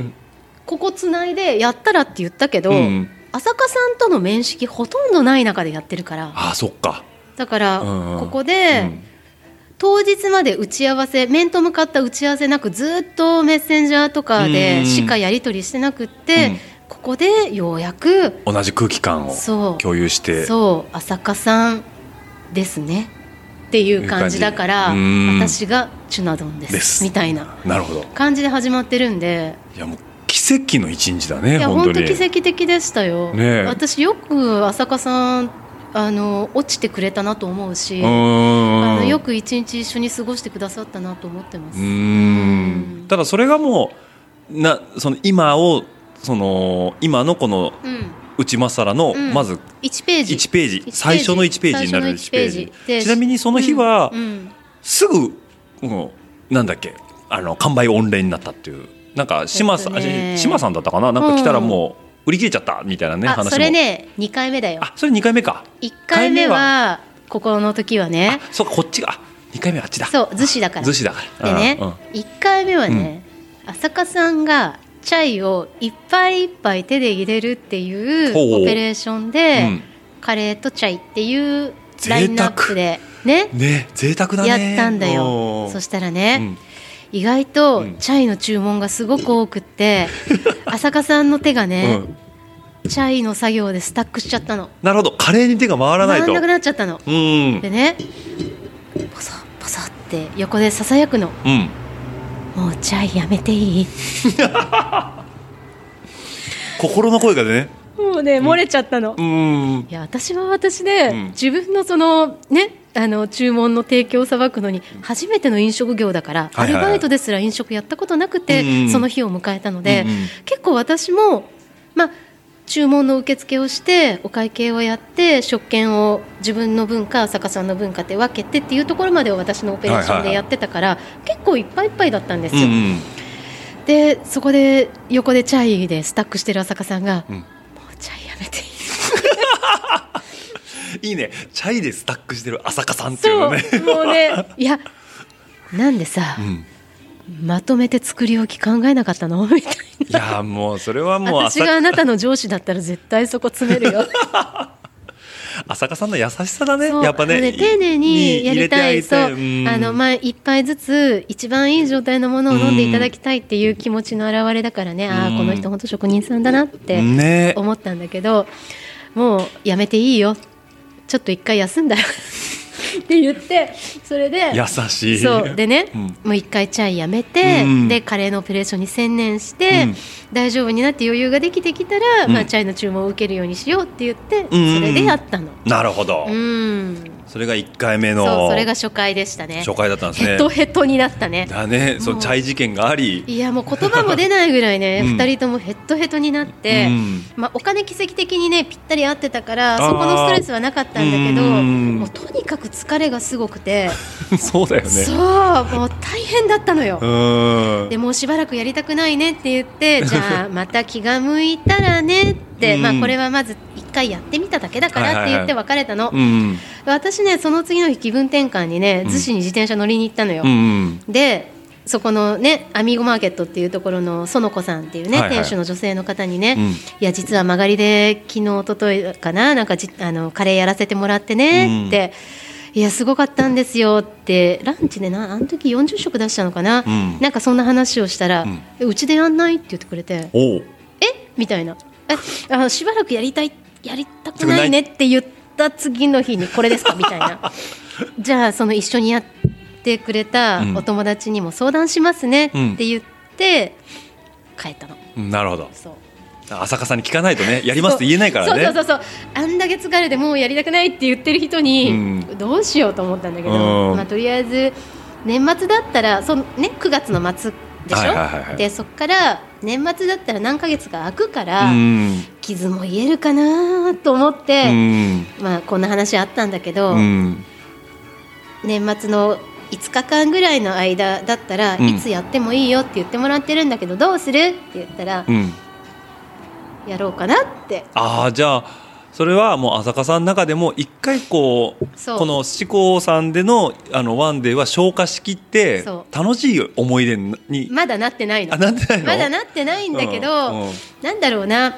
浅香さんが自分のノートに書いてたんだけど、うんゼロが1になった後の地平なんだよそれは。ああなるほど、うんだ1を2にするのはそんなにっていうねあーゼロをなるほ1にするところがやっぱりその浅香さんなりに多分苦手としてたところで、うんまあ、私と一緒にやることでそのゼロが1になったことによって次の扉が開いたっていうことどなるほど、うん乗り越えたってことですねそうそうそうそうはいはいはだからまあじゃあやろうってなっていなるほどで年末にそうついに2回目の逗子のそれはね、うんもう完全に私の当て込みだったんだけど、うんもうラファのね、うんフェスティブ500が必ずあるでしょあるね、うん、自転車乗り年走ってるでし末ょ、ね走ってるねご飯いるじゃ、うんーんだよねで山はさもう凍り始める時期だから、はいはいはみんな海に来るんだよ東京のサイクリストは、いなるほど、だからね、うん、来るだろうと三浦半島に来るだろうそうと集客の問題が、うんおそらくもうそれだけで十分クリアできてるなるほっどていう読みがあって、うんもう逗子なら万々歳と思っうてんロケーションもいいしそうねそうそうそうそううそれでねもう2日間やりましょうってなったの、んはいはいはい、うん2日間はねハードルだったの結構なるほど2日で雨降ったら最悪だよね要はうん仕込んだものが結局はけないストレスってすごいよねそうそうそうそうだからそれを考えるとどうしようかなっても思ったんだけど、うんまあフェスティブやってたらちょっと頑張って走る人いるだろうとうんう思っんうんて、それで雨降ろうがそうそうそう500そう稼がないといけないからとうだんからもうそこは完全に当て込んだのねううんんそしたらね初日で50人あのね2日間で多分ね200人近く来てくれたのよ何食用意してたの めっちゃ少なかったの えねそれはちょっとあれなのそのいやひひよひよったわけひでよったのひよったのね雨降るかもしれないからひよった のひよったのねひよったのひよったんだけど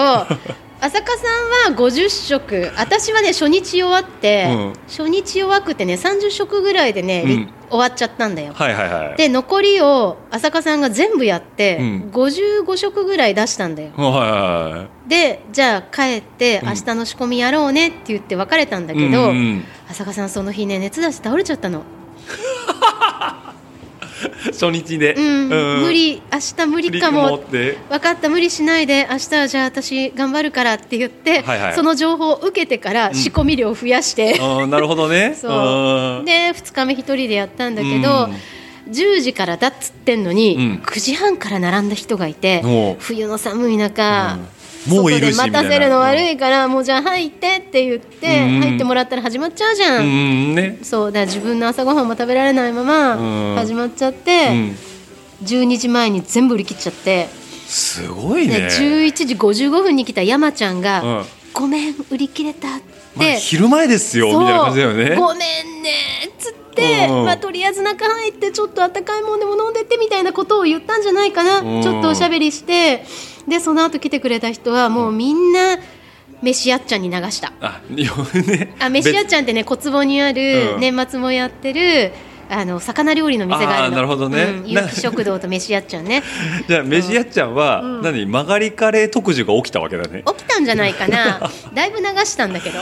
でもさそこちょっとびっくりしたのが、うんそのワンオペになったわけじゃんそうだねワンオペになったにもかかわらず、うん2時間ばかしでさばけるぐらいのオペレーションができたわけねえっとねその時は、うんアミーゴの園子さんがうんフロアを手伝ってくれたの、ああなるほど配膳手伝ってくれてうん私はまあ中で作るだけで済んだお会計とかも園子さんが引き受けてくださったからだからちょっと負担としては1回目ここでやった時よりは楽だったのねああなるほどそうその方はもうそもそももともと飲食の元々飲食の方アミーゴの人なのだからアミーゴで日頃からずっとそこでご飯を出してる人であー私も手伝うよって言ってくださったから、まあ、もちろん場所を知ってる、うんね、食器の場所を分かってる人がいて、うんお金のことをやれる日常を送ってる人うがん手伝ってくださったらそれほど心強いものはないわけで。ないねだからもう安心してお任せできたんでうんそれでやれたって感じなるほどじゃあもう人にも助けられてというそことでねだからあとは来てくれた人とのコミュニケーションが、うん結局私しかできないじゃん、うんうん、そうだねそうだから基も本うチュナドンの、まあ、面識のある人だったりとかそうそうまあ、そのおそうそう友達だったりとかするわけだよあねとかわいそうだったのは浅香さんのカレーを2日目に食べに来たのに浅香さんがいなかったっていう人 がもう本当ごめんなさいって感じだっただから浅香さんのカレーって、うんもう幻の域なんだよね多分ねあのねあの人のカレーね、うん優しい優しいんだすごい優しいだって出会えないんだもん出会いたくても 俺ずーっと言ってたもん東京来てからあれああれそうだよもうすぐコロナが始まっちゃって浅香さんはもう食べてないのか食べてないですよああそうかそう かそうもうだから浅香さんはずーっともうキレキレのあー在宅ワークになってるんでね、そうかそうかそうなるだほかどらね幻なんですよ幻かあれに出会える日はいつなんだっていうね当分無理だね当分無理なんで だってね私ねここ始めたのが、まあ、去年の8月でしょ、はいはでちょうどお盆休みが入るから、在宅だけどお盆休みあるんでしょあのお盆休みの間に浅賀さん1日か2日カレー作りに来ないって言ったの、うん断られちゃったか らね、まあ浅香さんはそうでしょうねううんん、だからまあーんまあいいやで次のねチャンスが年末だったんだけど、はいはいはい年末のね年末年始のお休みの間に、あ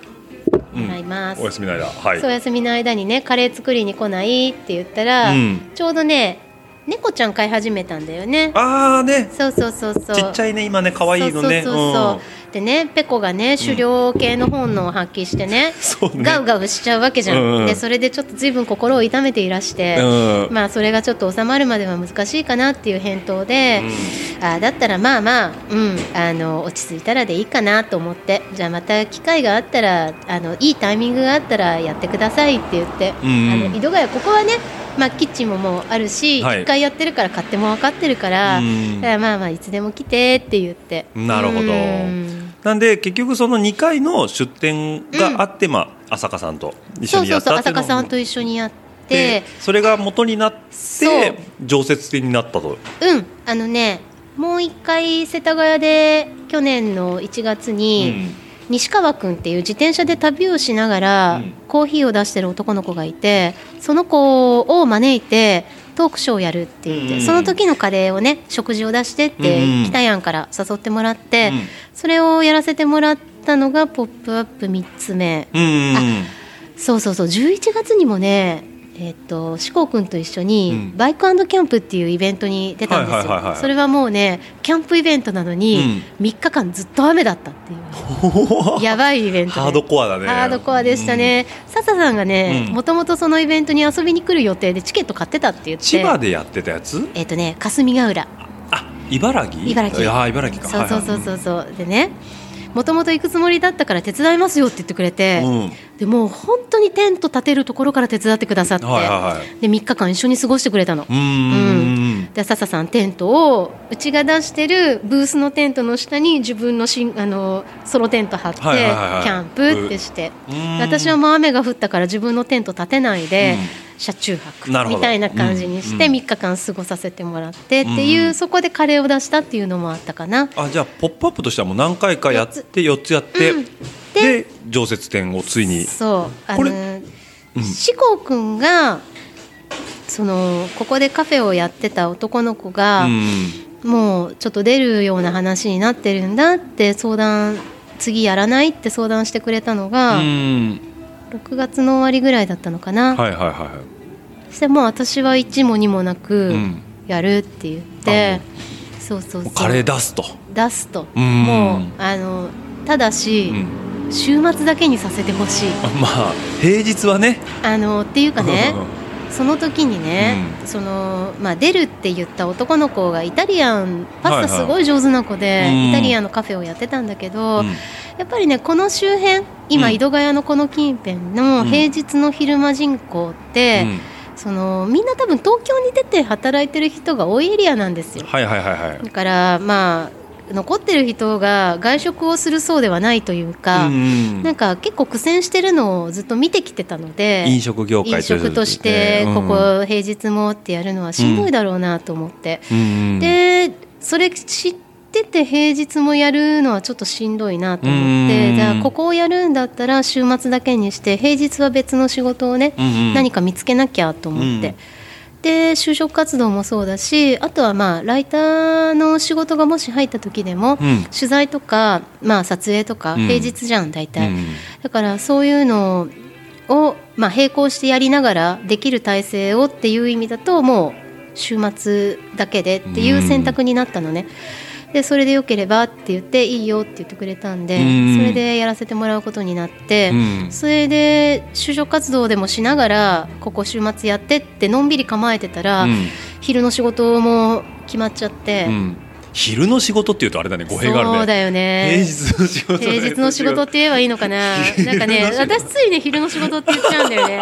なんかまっとうっていう意味でマットって意味でね、うんそうだねここはちょっと奔放にやってるか昼だらから、うん、ここはね井戸ヶ谷の母だから、うん昼の仕事ねそう昼の仕事決まっちゃってあそこはなんか結構順調に決まったんだね順調どじゃなかったよあだいぶ苦戦してる結の構ねこの年で、まあ大したキャリアもなくっうて、んまあ最初ジムでまあなんかやれたらいいなみたいなうんバックオフィス系のことを思ってたんだけど、はいはいはいはい自分にできることってそんぐらいかなみたいなつもりでねレジュメ書いて送ってたんだけど、うんパッとしないレジュメで年齢がこれだと、うんもうもう書類で落とされるんだようね、んだから面接に到達するのに非常に苦労していて、うんで今、まあ、お世話になってる会社っていうのは自分から送ったんじゃなくって、うん転職サイトの中から向こうから面接に来ませんかって言ってもらった会社さんだったのオファーが来たオファーが来たの、はいはいはいはいそんなもん来たら行くしかないじゃんまあねうんもう喜んで行きますよ、うんみたいな感じで行ってお話しさせていただいたら、うん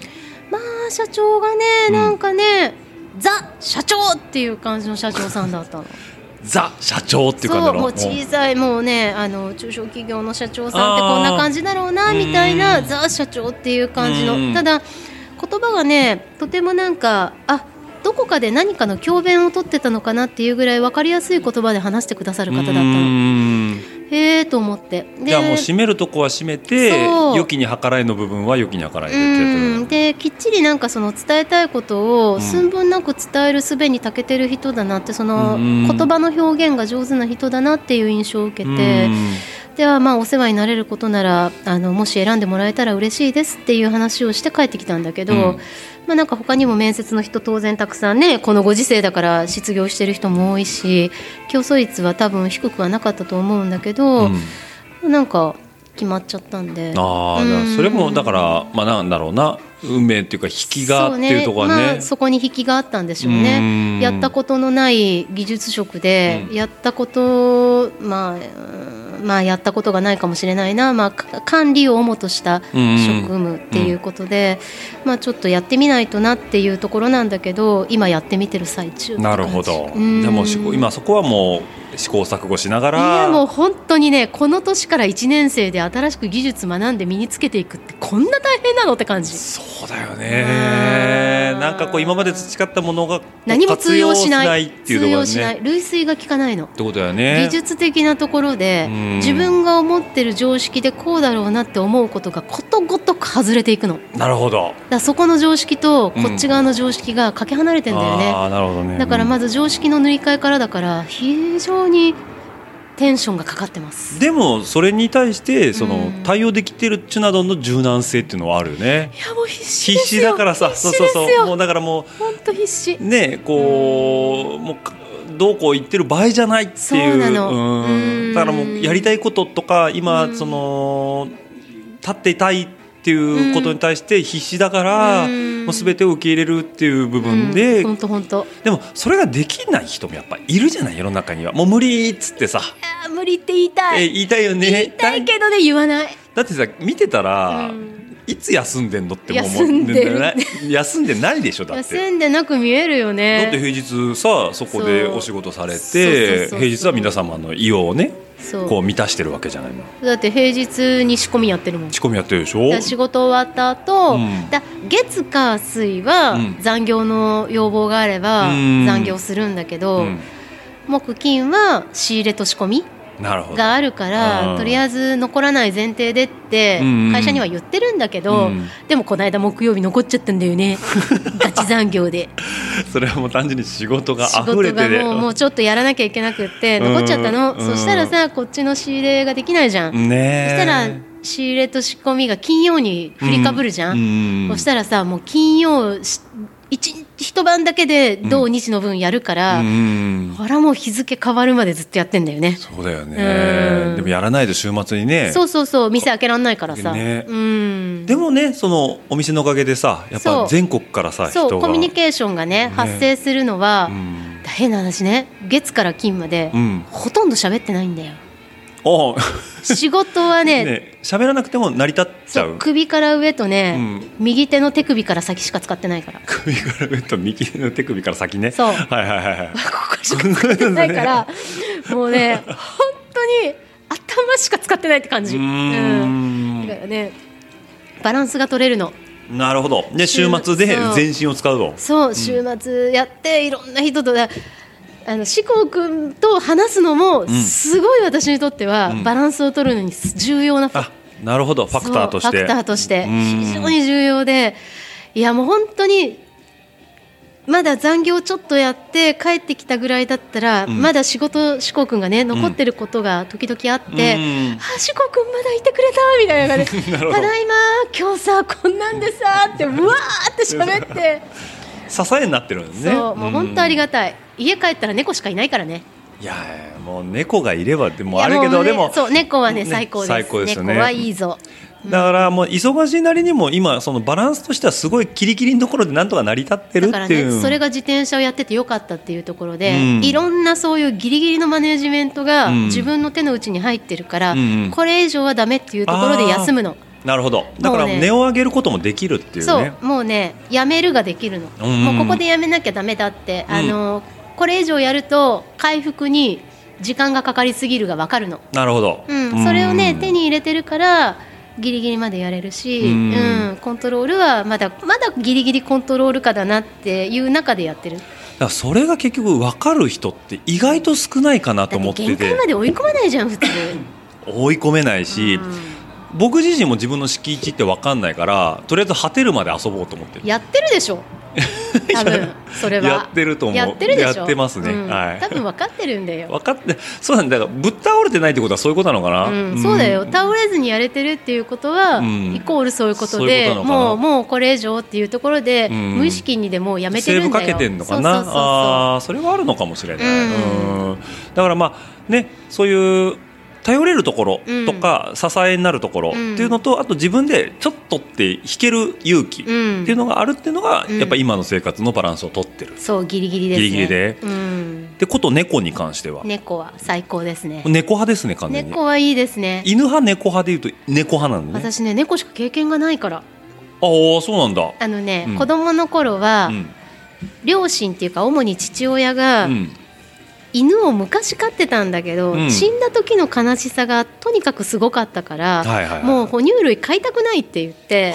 哺乳類のレベルでそう哺話乳してる類、うん哺乳類やっぱ感情移入するからって思、まあ向こうも大きい意思がね感じられるからねうんだからねその実家で飼うことが許されたのは、うん文鳥とインコだけだっ たのでもね文鳥もい大人にやなってからみんな見てるといろいろ手なずけてるけど、うん私が飼ってた文鳥とインコは、うん人とコミュニケーションができるレベルに至らすことができなかったのああなるほど。だからそういう動物とのコミュニケーションを楽しむところまでいかなかったのね、はいはいはいはい。だ要はつまんなかったの、うんなるほど。うん、だから別に動物に対して何も感情なかったんだけど、うん結婚して、うんまあ、旦那さんの実家に入って、うんある日、うん家の前で猫が泣いてたの、うんでもうそんなね四軒長屋の端っこのお家うで、ん向かい路地挟んで向かいのお家の声まで筒抜けのような部屋だったから、うん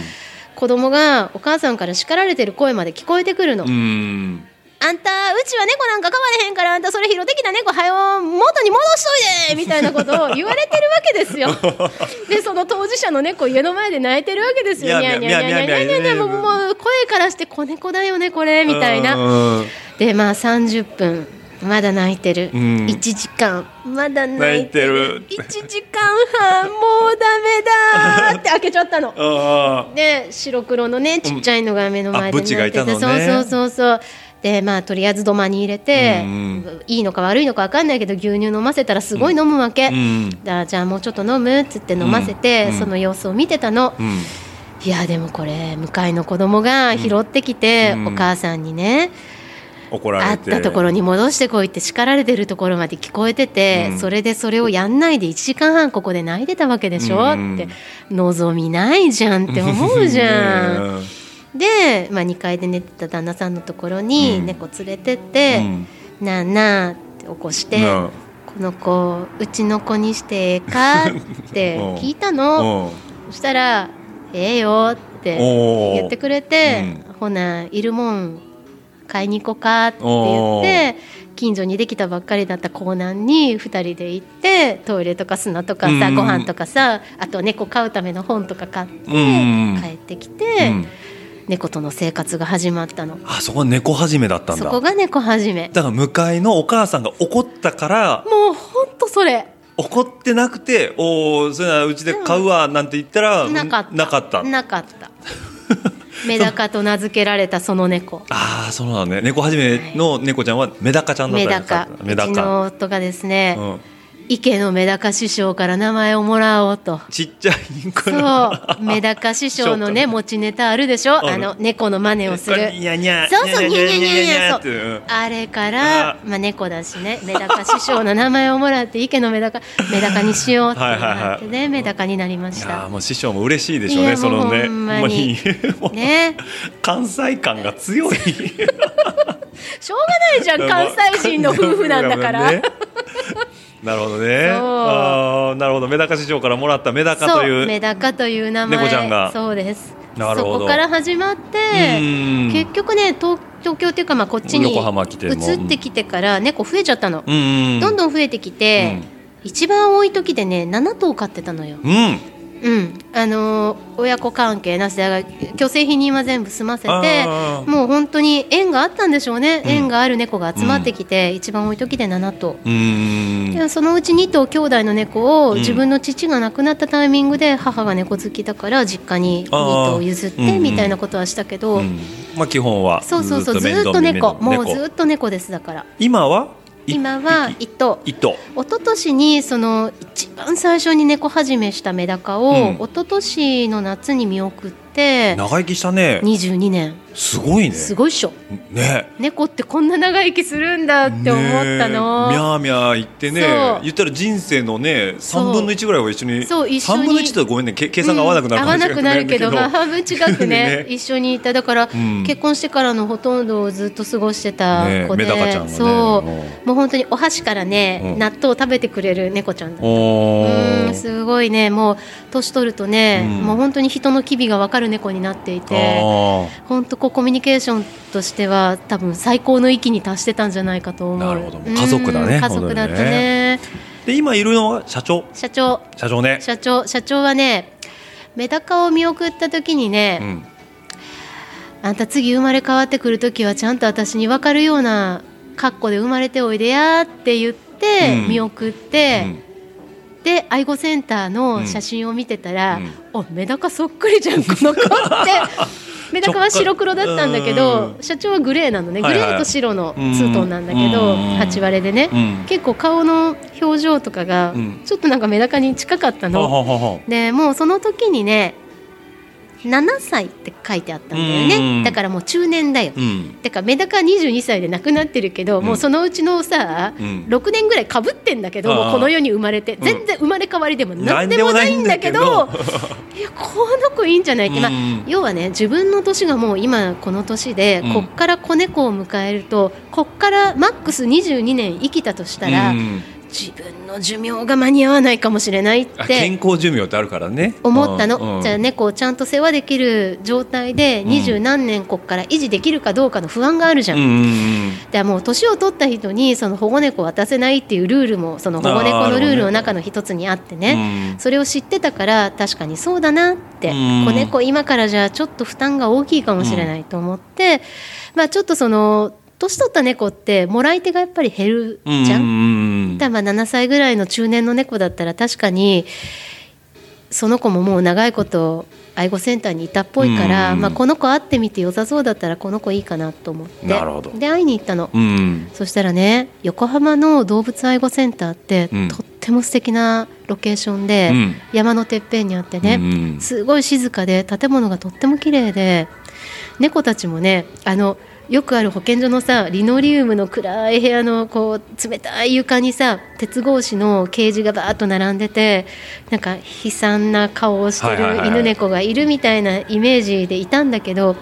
行ってみたらとても明るくて開放的なうん暖かいスペースで結構のびのびみんななんかうちに迎えるよりこの子たちここにいた方が幸せなんじゃないのって思うぐらい素敵な場所だったうの。ん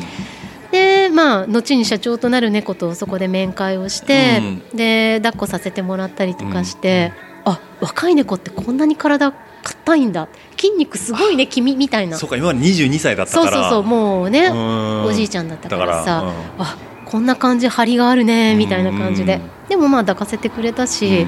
うんなんとなく私の中ではもうこの子いいなと思ってたから、うんまあ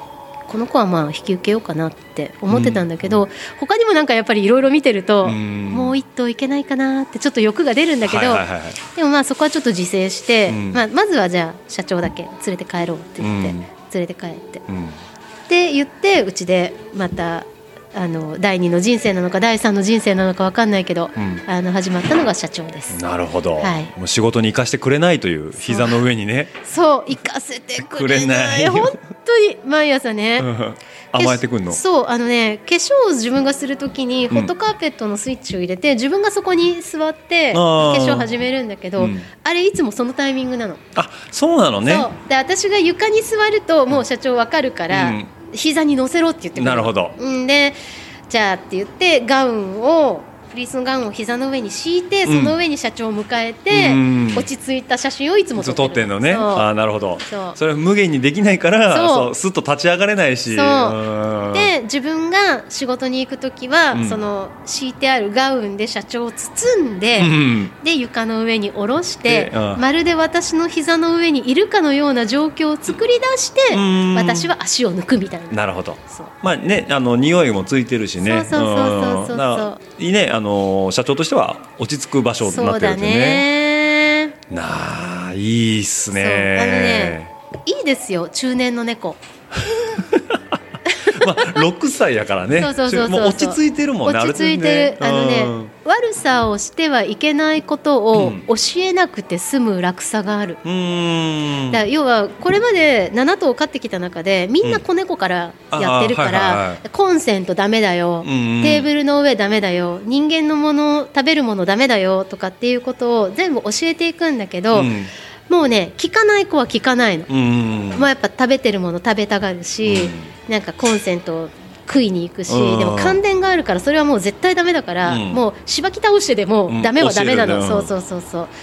でもまあそれをやらないでももうその社長はね、うん全部ダメを知ってるんだよねなるほどうん多分ね、前飼われてたんだと思うの野良じゃなくて、うんうん飼われてて何かの事情で愛護センター行ったと思うんだよね、うんだから育ちが良さそうな子なのに、うだーんからそれは本当助かってるうーんあのね、愛護センターの猫はね、うん猫飼いたい人は一度は検討してほしい。あそうだねそうだからペットショップにパッと行そうくんじゃなくうんまずてペットショップ行く前に、あの愛護センター行ってみると、うんいい子がいると思う。あー保護猫だったりそうまあ保保護猫護保護犬もそうですしっていん、ねそうワンコもね、うん横浜はね、ワンコすっごい少ないの。やっぱあ今ーもう野良犬って少ないんだよね。うーん何かの事情がない限り、愛護センターには来ないのかもしれない。一番いいことだねそう。うんで猫はやっぱまだ野良猫が減ったけど、うんまだやっぱいる少かなかららずうん、だからやっぱり猫の方が、まあ、愛護センターにはたくさんいるみたいで、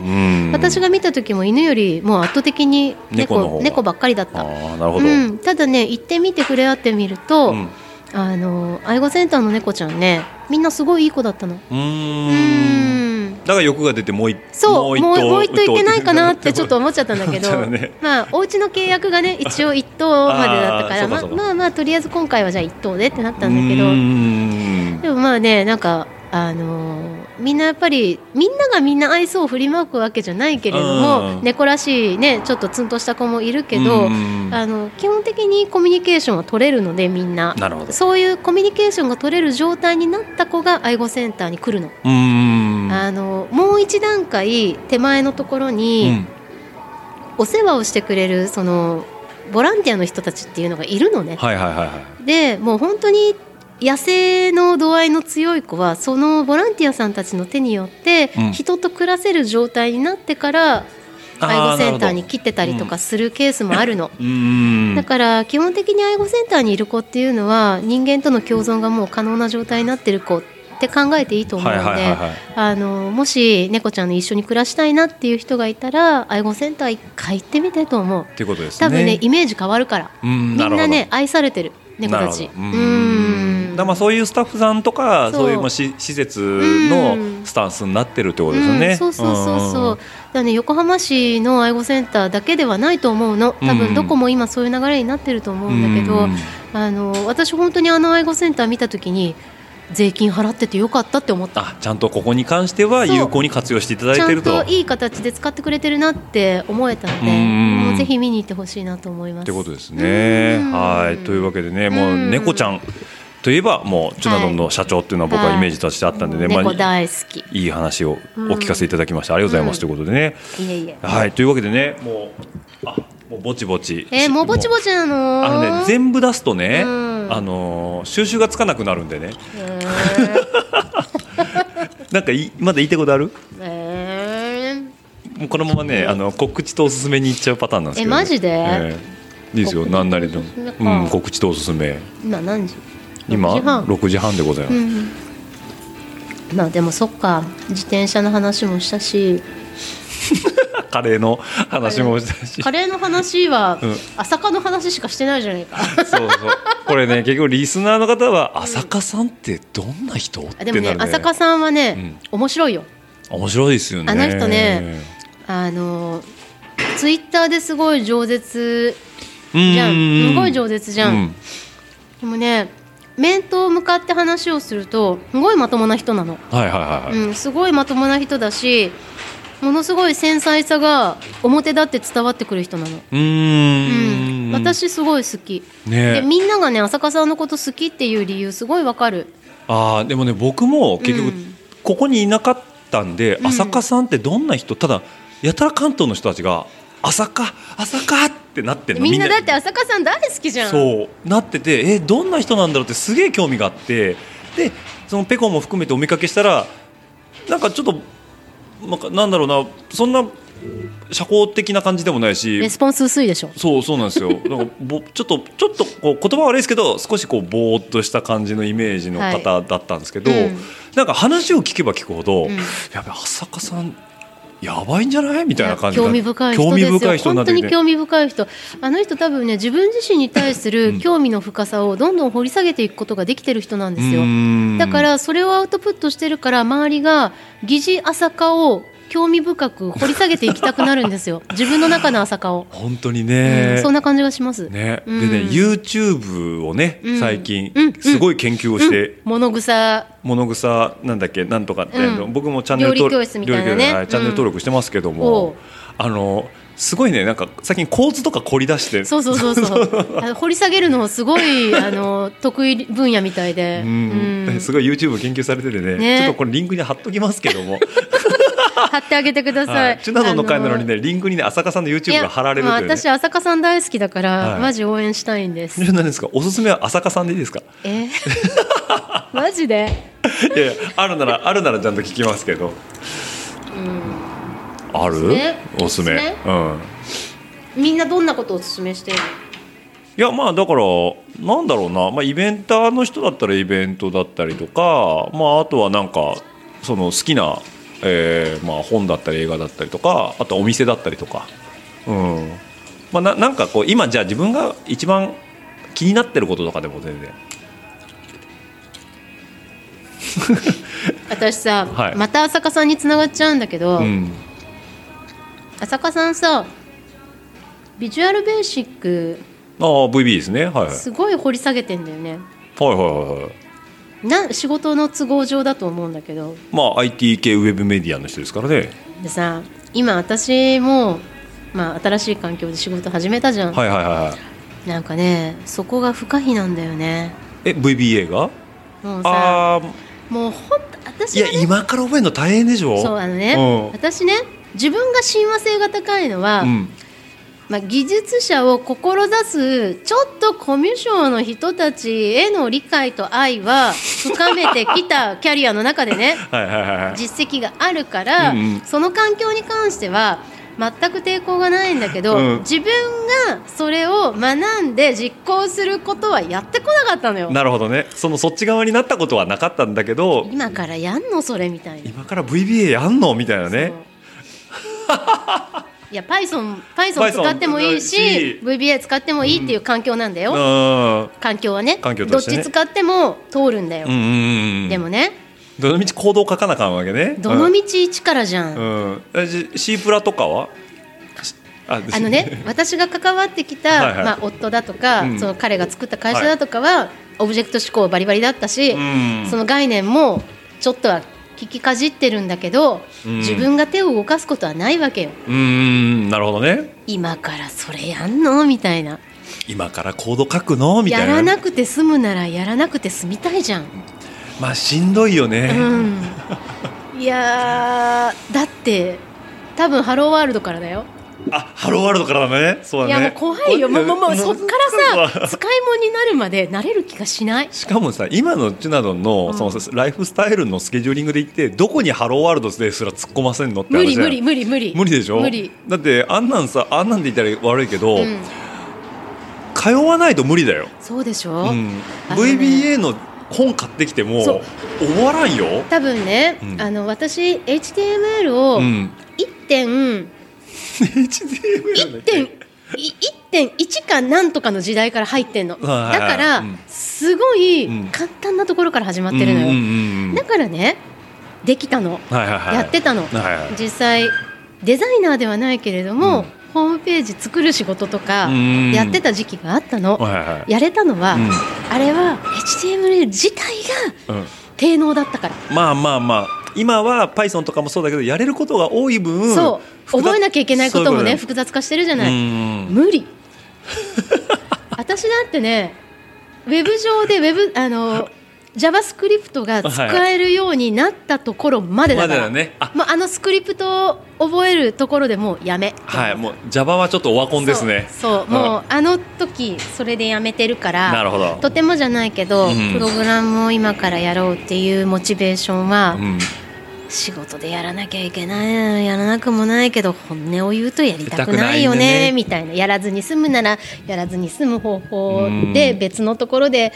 生かしたいよねと思うんだけど、うん今からその要は一人人一人が食っていけるぐらいのスキルを身につけるっていうのはやっぱハードルが高いと思うそうでしょうでね、私がそもそも何してるかっていうと、うん地図のデジタル化の仕事をしてるんですよ。おおはいはいはい、うんでね、まあ、道路台帳とかうんそういうのに、まあ、線要は線で表現されているものの線一本一本に属性を加えうん、て、うんでその情報を、まあ、引き出せるようにいろんな切り口から引き出せるようにするっていうようなこともやっていて、はいはいはいその処理のさ中間地点でうんスクリプトが必要っていう、ただそれだけなの、うんなるもほどのねすごい狭い範囲でちょっといるだけなの。なるほどそれなのにどれだけのボリューム勉強しなきゃいけないのっていうバランスの悪さなあそのちょっとのことが欲しいだけだったいらやだそからのちょっとのことだけピンポイントででもでもこんだけやんないとそうそ多の分このちょっとはえ引き出せないわけじゃんそうだねそう、うん、だからまず全体構造が分かんないそうとそこの応用も効かないからってことねそれに困ってるの今、そういうことですうね、ん、もうなんだったらもう本当に後方支援に行きたい もう本当どっかのね後方支援に移りたいぐら移りたいいってぐらいだねうん本当それぐらい今ちょっとねパツパツなんですよなるほど昼間の仕事はそんな感じ感じといううこん、とで、はいだからまあもうテンションかかってるんでもう週末のカレーで解放していますということですね、んもうストレスそこに関してはストレスがあるってことねそうだね、うんでもまあなんだろう新しいことが身についていく感覚っていうのは、うんうんまあ言ったら趣味と一緒で右肩上がりじゃん。うんうう、んんうん、だからその自分自身の能力が少しずつでもいいから右肩上がりになってる実感があるっていう意味では楽しいってことだよねただ周りはねそうは思ってないから それがねフリーとその組織で働くことの違い違でいね周りがどう捉えてるかまで考えるとごめんなさいとしか思わないなるほどマジごめんみたいなっていうねうん、っていう感じ ですね、なんかさ、うん 私の話基本的にさ、うん、重いところと深いところにしかないんだ よね申し訳ないんだけどそうだねうんあ自分の中にねう、んずっとテーマとして持ってるのが、うんもうそういうところにしか興味がないのうーんだからなんかこうせっかくやるなら、そんだけこうなんだろう深く考えたりとか自分の生活に入り込む部分でやらないとっていううんなんかね何か例えば新しいこと始めたいと思うじゃうんうん早くねその物事の本質をつかみにかかりたいのなるほど、で、うん、それからジャッジをしたいみたいなのが欲求としてなんかあるんだようねんだからそこに至るまでは何もジャッジしない前提なんだよあそうなんだそこはそう判断せず判断しないせずにでとにかく突っ込んでいってで、うん突っ込み切って何か本質みたいなものに近づいた実感が持てた時に何かを判断しようって思ってるんだうよね、んだから時間がかかる、なるほどいねつも、うんいつも時間がかかる、でもそれだけやっぱり物事に対して客観的に見たりとか、うん自分に対してちゃんと解析してやってみたりとかねそうかもね、うんいやさ変な話付き合った男にもそうなんだよね、うん、これ回してていいのいいよ別に 後から切れるんでし ょ切れる切れる後から切れるから別に綺いい麗になよったらちょっと綺麗になったら一回締めようか、うんいいよ収録一回決め締めましょうかねえ閉めんの 取っといてえ取っといてネタ取っといてうん全部喋っちゃうとさまたなんか半回りぐらいしたんだけどもういい はいというわけでね、ちょっとチュナドンの積もる話もいっぱいあるんですけども、えー、もう終わっちゃうのはいもうなんかねあのこれ以上の話はね正直えっ、となかなかねウェブトイレ海に流せないこと がねこれね今ねあのーリスナーの方は当然あの音声で聞かれてるんでねわからないと思うんですけどチュナドンねしまいにはねヘッドホン外してますからねごめんごめんごめんごめん ごめんいやいいんですよいいんです よもうあのねヘッドホンしたよヘッドホンしたはいしたしたちゃんとモニターしてもらってね、うんはいしたというわけでしねもうね今ね、うんちょっとあの話がね、んすごいコアなとこ行きそうでこれ流せないなと思ったんで、オチビビったなはい、ビビりました。ちょっと日和りました。日和ったということで、後編はね、ここでねもう、いやいやね締めさせていや、もう、一回締めます。いやもうね聞きたい人はね、井戸ヶ谷においでそういうことだね。うん母にね、そ直接聞きなさいとあのね忙しい時間は相手しないけど、暇な時はいくらでもあのね、基本的にチュナドンがカレー食いに来なっていう、あの、圧がツイッターで出るのは、えっ、と、10時過ぎぐらいです。そうですねあの大体10時ぐらいええに店開けてるんで、うん開サ店直後ねイクリストね朝早いじゃないですか、はい。だけど、うん私それに合わせて朝8時から店開けるとなると仕込み6時になるんで、うんうんそれはちょっと無理だから、うん10時にはカレーが出せるようにしていますっ。てことだよね。はいだから開店と同時ぐらい来ると、わ、んり、かしこう、マンツーでね、うん話をね、そうだね。聞いてもらえるということはでい。ね。あはのい開店直後と2時過ぎ。 2時過ぎね、はいあの それ全部出し切った後でしょ。はい。あのもう2時過ぎはヘロヘロですけ どね。あの10時ぐらいだったら余 裕です。余裕だよね。はいはい、なんでね、まあ、ちょっとね、あの井戸ヶ谷の母にはい人生相談をされたい方は、はぜひとも来てもらえれば。そうですねあの、いいお話をね、アドバイスいただけるかと思うん で、五千円札を握りしめてもそらうって、ですね。5000円払った人今まで一人もいない けど円。な。はい、というわけでね、一、はい回締めさせていただきそたういとです思いますので。ね。あの視聴者の皆様ありがとうございました。はい、というわけでね番組の感想やフィードバックはですねえっ、とハッシュタグラジオルエダハッシュタグラジオルエダの方でお待ちしておりますのでお待ちしており150ます持ちに、えー、綴った熱い思いを、チュナドンに対してのご感想とかねいや怖いわー。もうねあれ話してないやんとかねああそうねっていうのがね、もうあればね、ツイッターの海に流してもらえればと思いますし、あーそうですねはい、内密に伝えていただきたいような言葉とか、えー番組の感想はね、あのチームドットルエダ名古屋アットマーク gmail ドットコムの方にいただければ、僕がすぐね転送チュナドンっていう ね。はい、もお待ちしてますはい、メールの方ね、はいあのーチュナドンの方にも届くように、はいあのチュナドンへのあのーメッセージを届けたい方はあの文末にね。あのチュナドンへの転送をお願いしますと、はい記載いただければ、はい そちらの方を流させていただきやますばのいでオッチー経由でなんか何食うのが怖い なでもうもうね俺はそんなまどろっこしいことはしたくない直接チュナドンと喋りたいって方は、えー神奈川県横浜市南区井戸ヶ谷にある志向林くるさん内、はいえー内政らカレーの方に、はいあの土曜日日曜日の基本的に朝10時からはい売り切れ待てとはい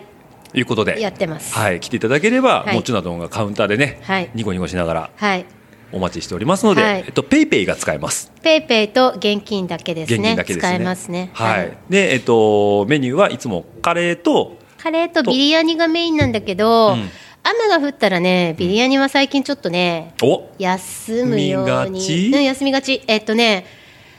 グレービー作ってあるから、注文もらって1時間待ってもらえれば炊けるんだけどなるほどうん、あのね最近ちょっといろいろやり方をねまだ私も1年目だから試行錯誤中なんで、はいあのー全部の量をいっぺんに炊いて、えー残っちゃうとやっぱりちょっとね心が痛むんですよね。そうだよねうん、なので、ご注文いただいてつどつど炊けるような体制を整えられたらなと思ってるんうで、ん、まあビリヤニ食べたい人は、食べたい人は言ってはか晴れの日に来れば、そうね晴れた日だったらもう確実に炊いてるから。はい。とうんいうことでね、ビリヤニもね、ですね。あのおすすめですんで。そうですね、はいあとはねプラオは地味な炊き込みご飯なんですけど、うんスパイシーではない決してスパイシーではないけれどもしみじみうまみのあるうんうんうん。炊き込みご飯、ていでうも感じだよね ねそう普通に通常営業で炊くとね本当人気がないの本当人気がなくってあの要はねシンガポールチキンライスあるじゃん、はいはいありますねあはあいいう系のうんうんうん鶏の出汁で、あとはそこにホールスパイスを入れて風味を移したものでうんうん炊き込んだご飯なんだけど、うんうんこの説明をするとね、じゃあカレーでっていう人ばっかりその何かよくわからないものを多分ねなんかスパイシーなものを求めてはいはい来た時うんにスパイシーじゃない提案を受けてもうん拒否るんだよねあれみたいなきっとね。ねえ何そそんなえそんな味ないのみたいなねそうだからね、うんプラオっていうそのねマイルドなやつはいは日にちを決めることにしたので、あじゃあそれは SNS そかう何かをもうねツイッターです私はツイッターですねははいい、ツイッターランドの住人なんで、はいツイッターランドのねはいはいあのインスタはシャレオツすぎてちょっと死にそうになるし、フェイスブックはちょっと面倒くさいんでツイッターランドはどっちどっあち内政らのアカウントで内まさらの方ですねはい、内政らで告知をしていますあはい、はいちょっとあのねアカウントが多すぎてあ すいね ません、もうね、はい、あのあ自転車公式はチュナドンで、はいえーカレー公式は内政はら、ははいい井戸ヶ谷の母は非公式非です公式ですね。ははいい あのちなみに自転車の公式の方のチュナドンの、えっとアイコンは、はいえっと似顔絵なんですけど、はいもうまさに今を、はいあの絵に描いたような状態ですね。そうですねあれマリちゃんが書いたのああ矢野さんの奥さんのそうそうそうそうマリさんが描いていマリたちゃだいんマリちゃんねすっごい絵が上手なのて上手ですでね。ね、あの絵がすごい特徴を捉えてて、うんうん嬉しかったから、うんもう何年経つんだろう34年経つんだけどちょっとずっと変える気にならなくってね、うんずっと使わせていただいてるのよ、いやあの似顔絵はね僕の中のチュナドンの最たるもんでなんすよ。かすごい雰囲気掴んでるよねすごい雰囲気掴んでるっていうかうんもうあれはどっからどう見てもチュナドンですよ。そうだよね、うん私もそう思ってるの、もうアイコンからうるささが出てるっていやうっね。かましいわもうね、セミ二大巨頭うるさいっていうあもう魚さんと魚さんと私でしょそうわチュナかるダンをまず攻め込んだっていうところでそうだよね。ねはい。またねちょっと次回ねどのセミの方 いがや来でるのもかね。ねセミはね、私よりも話の面白い人いっぱいいるよ、いやいやあ面白いかもしれないけど、うんそれぞれ違う面白さがね。私はね、うんおでんちゃんのやぶをつついて蛇を出して ほしいいやー噛まれそうだな。おでんの蛇を出してほしいはい。あとはね、うんヒゲパヒゲバさんねヒゲパはね、はい深いよ深いですよね。深いただヒゲバさんはあの、プロジェクトマッピングだっていう噂があるん でそ存在存在してないんじゃないかっていう知ってるから 大丈夫だからちゃんといますかいね。ますいますあの手を伸ばせばそこに届くヒゲパがいるかいらますかね大丈夫、大丈夫ですかね。一時の大黒摩季みたいなことないですかね。それいや、実は存在してない疑惑。マジで そう大丈夫ヒゲパはねちゃんと存在してます。そうあのね内政らに来る時のヒゲパは、はい。オートバイですあれですね、ホンダのオフロードバイクですかっね。こいいの、はいすごいかっこいいの、うーん。あの。ねキーさんもオートバイなんだよねいなるほどや二人オートバイオートバイなんですねはいはいはいかっこいいですとても私がね原動機付きのその二輪車はいはいはい。高校生の時にね、うん無免許でね、うん彼氏の原付き、うんふざけて乗ってウィリーさせてはいはい以来、んもう私はね一生原付き乗らないって決 めたの私これ向いてないと思なってるほど。乗ってないですオートバイは実際乗ってないです乗のね実際乗ってないですああ、はいなるほど、はいだから人力の二輪車にも乗っはてい、る。もう人力しかもう二輪車は人力しか信用してないです。ってことですね。はいはい。はいというわけでね、もう ね、ちょっとね、ベロベロなんでね、今。 話がね、とどまらないところありますんで、まあ、あのーハッシュタグラジオルエダもしくはねチームドットルエダ名古屋の方で、えーメッセージの方いただければ、えーそちらの方また、あのーフィードバックしていきますんで、えー今後ともよろしくお願いしますということでねこれねチュナの多分自分の配信聞くの怖いと思いますけどもいや全然怖くない。大丈夫ですかだってさ、はい。 これちょっと待って、ちょっと待って、ちょっと待って、ちょっと待って、また長くなるでしょ、その話。長くなるでしょ。だからそれはちゃんと内政に来たお客さんにね、大丈夫。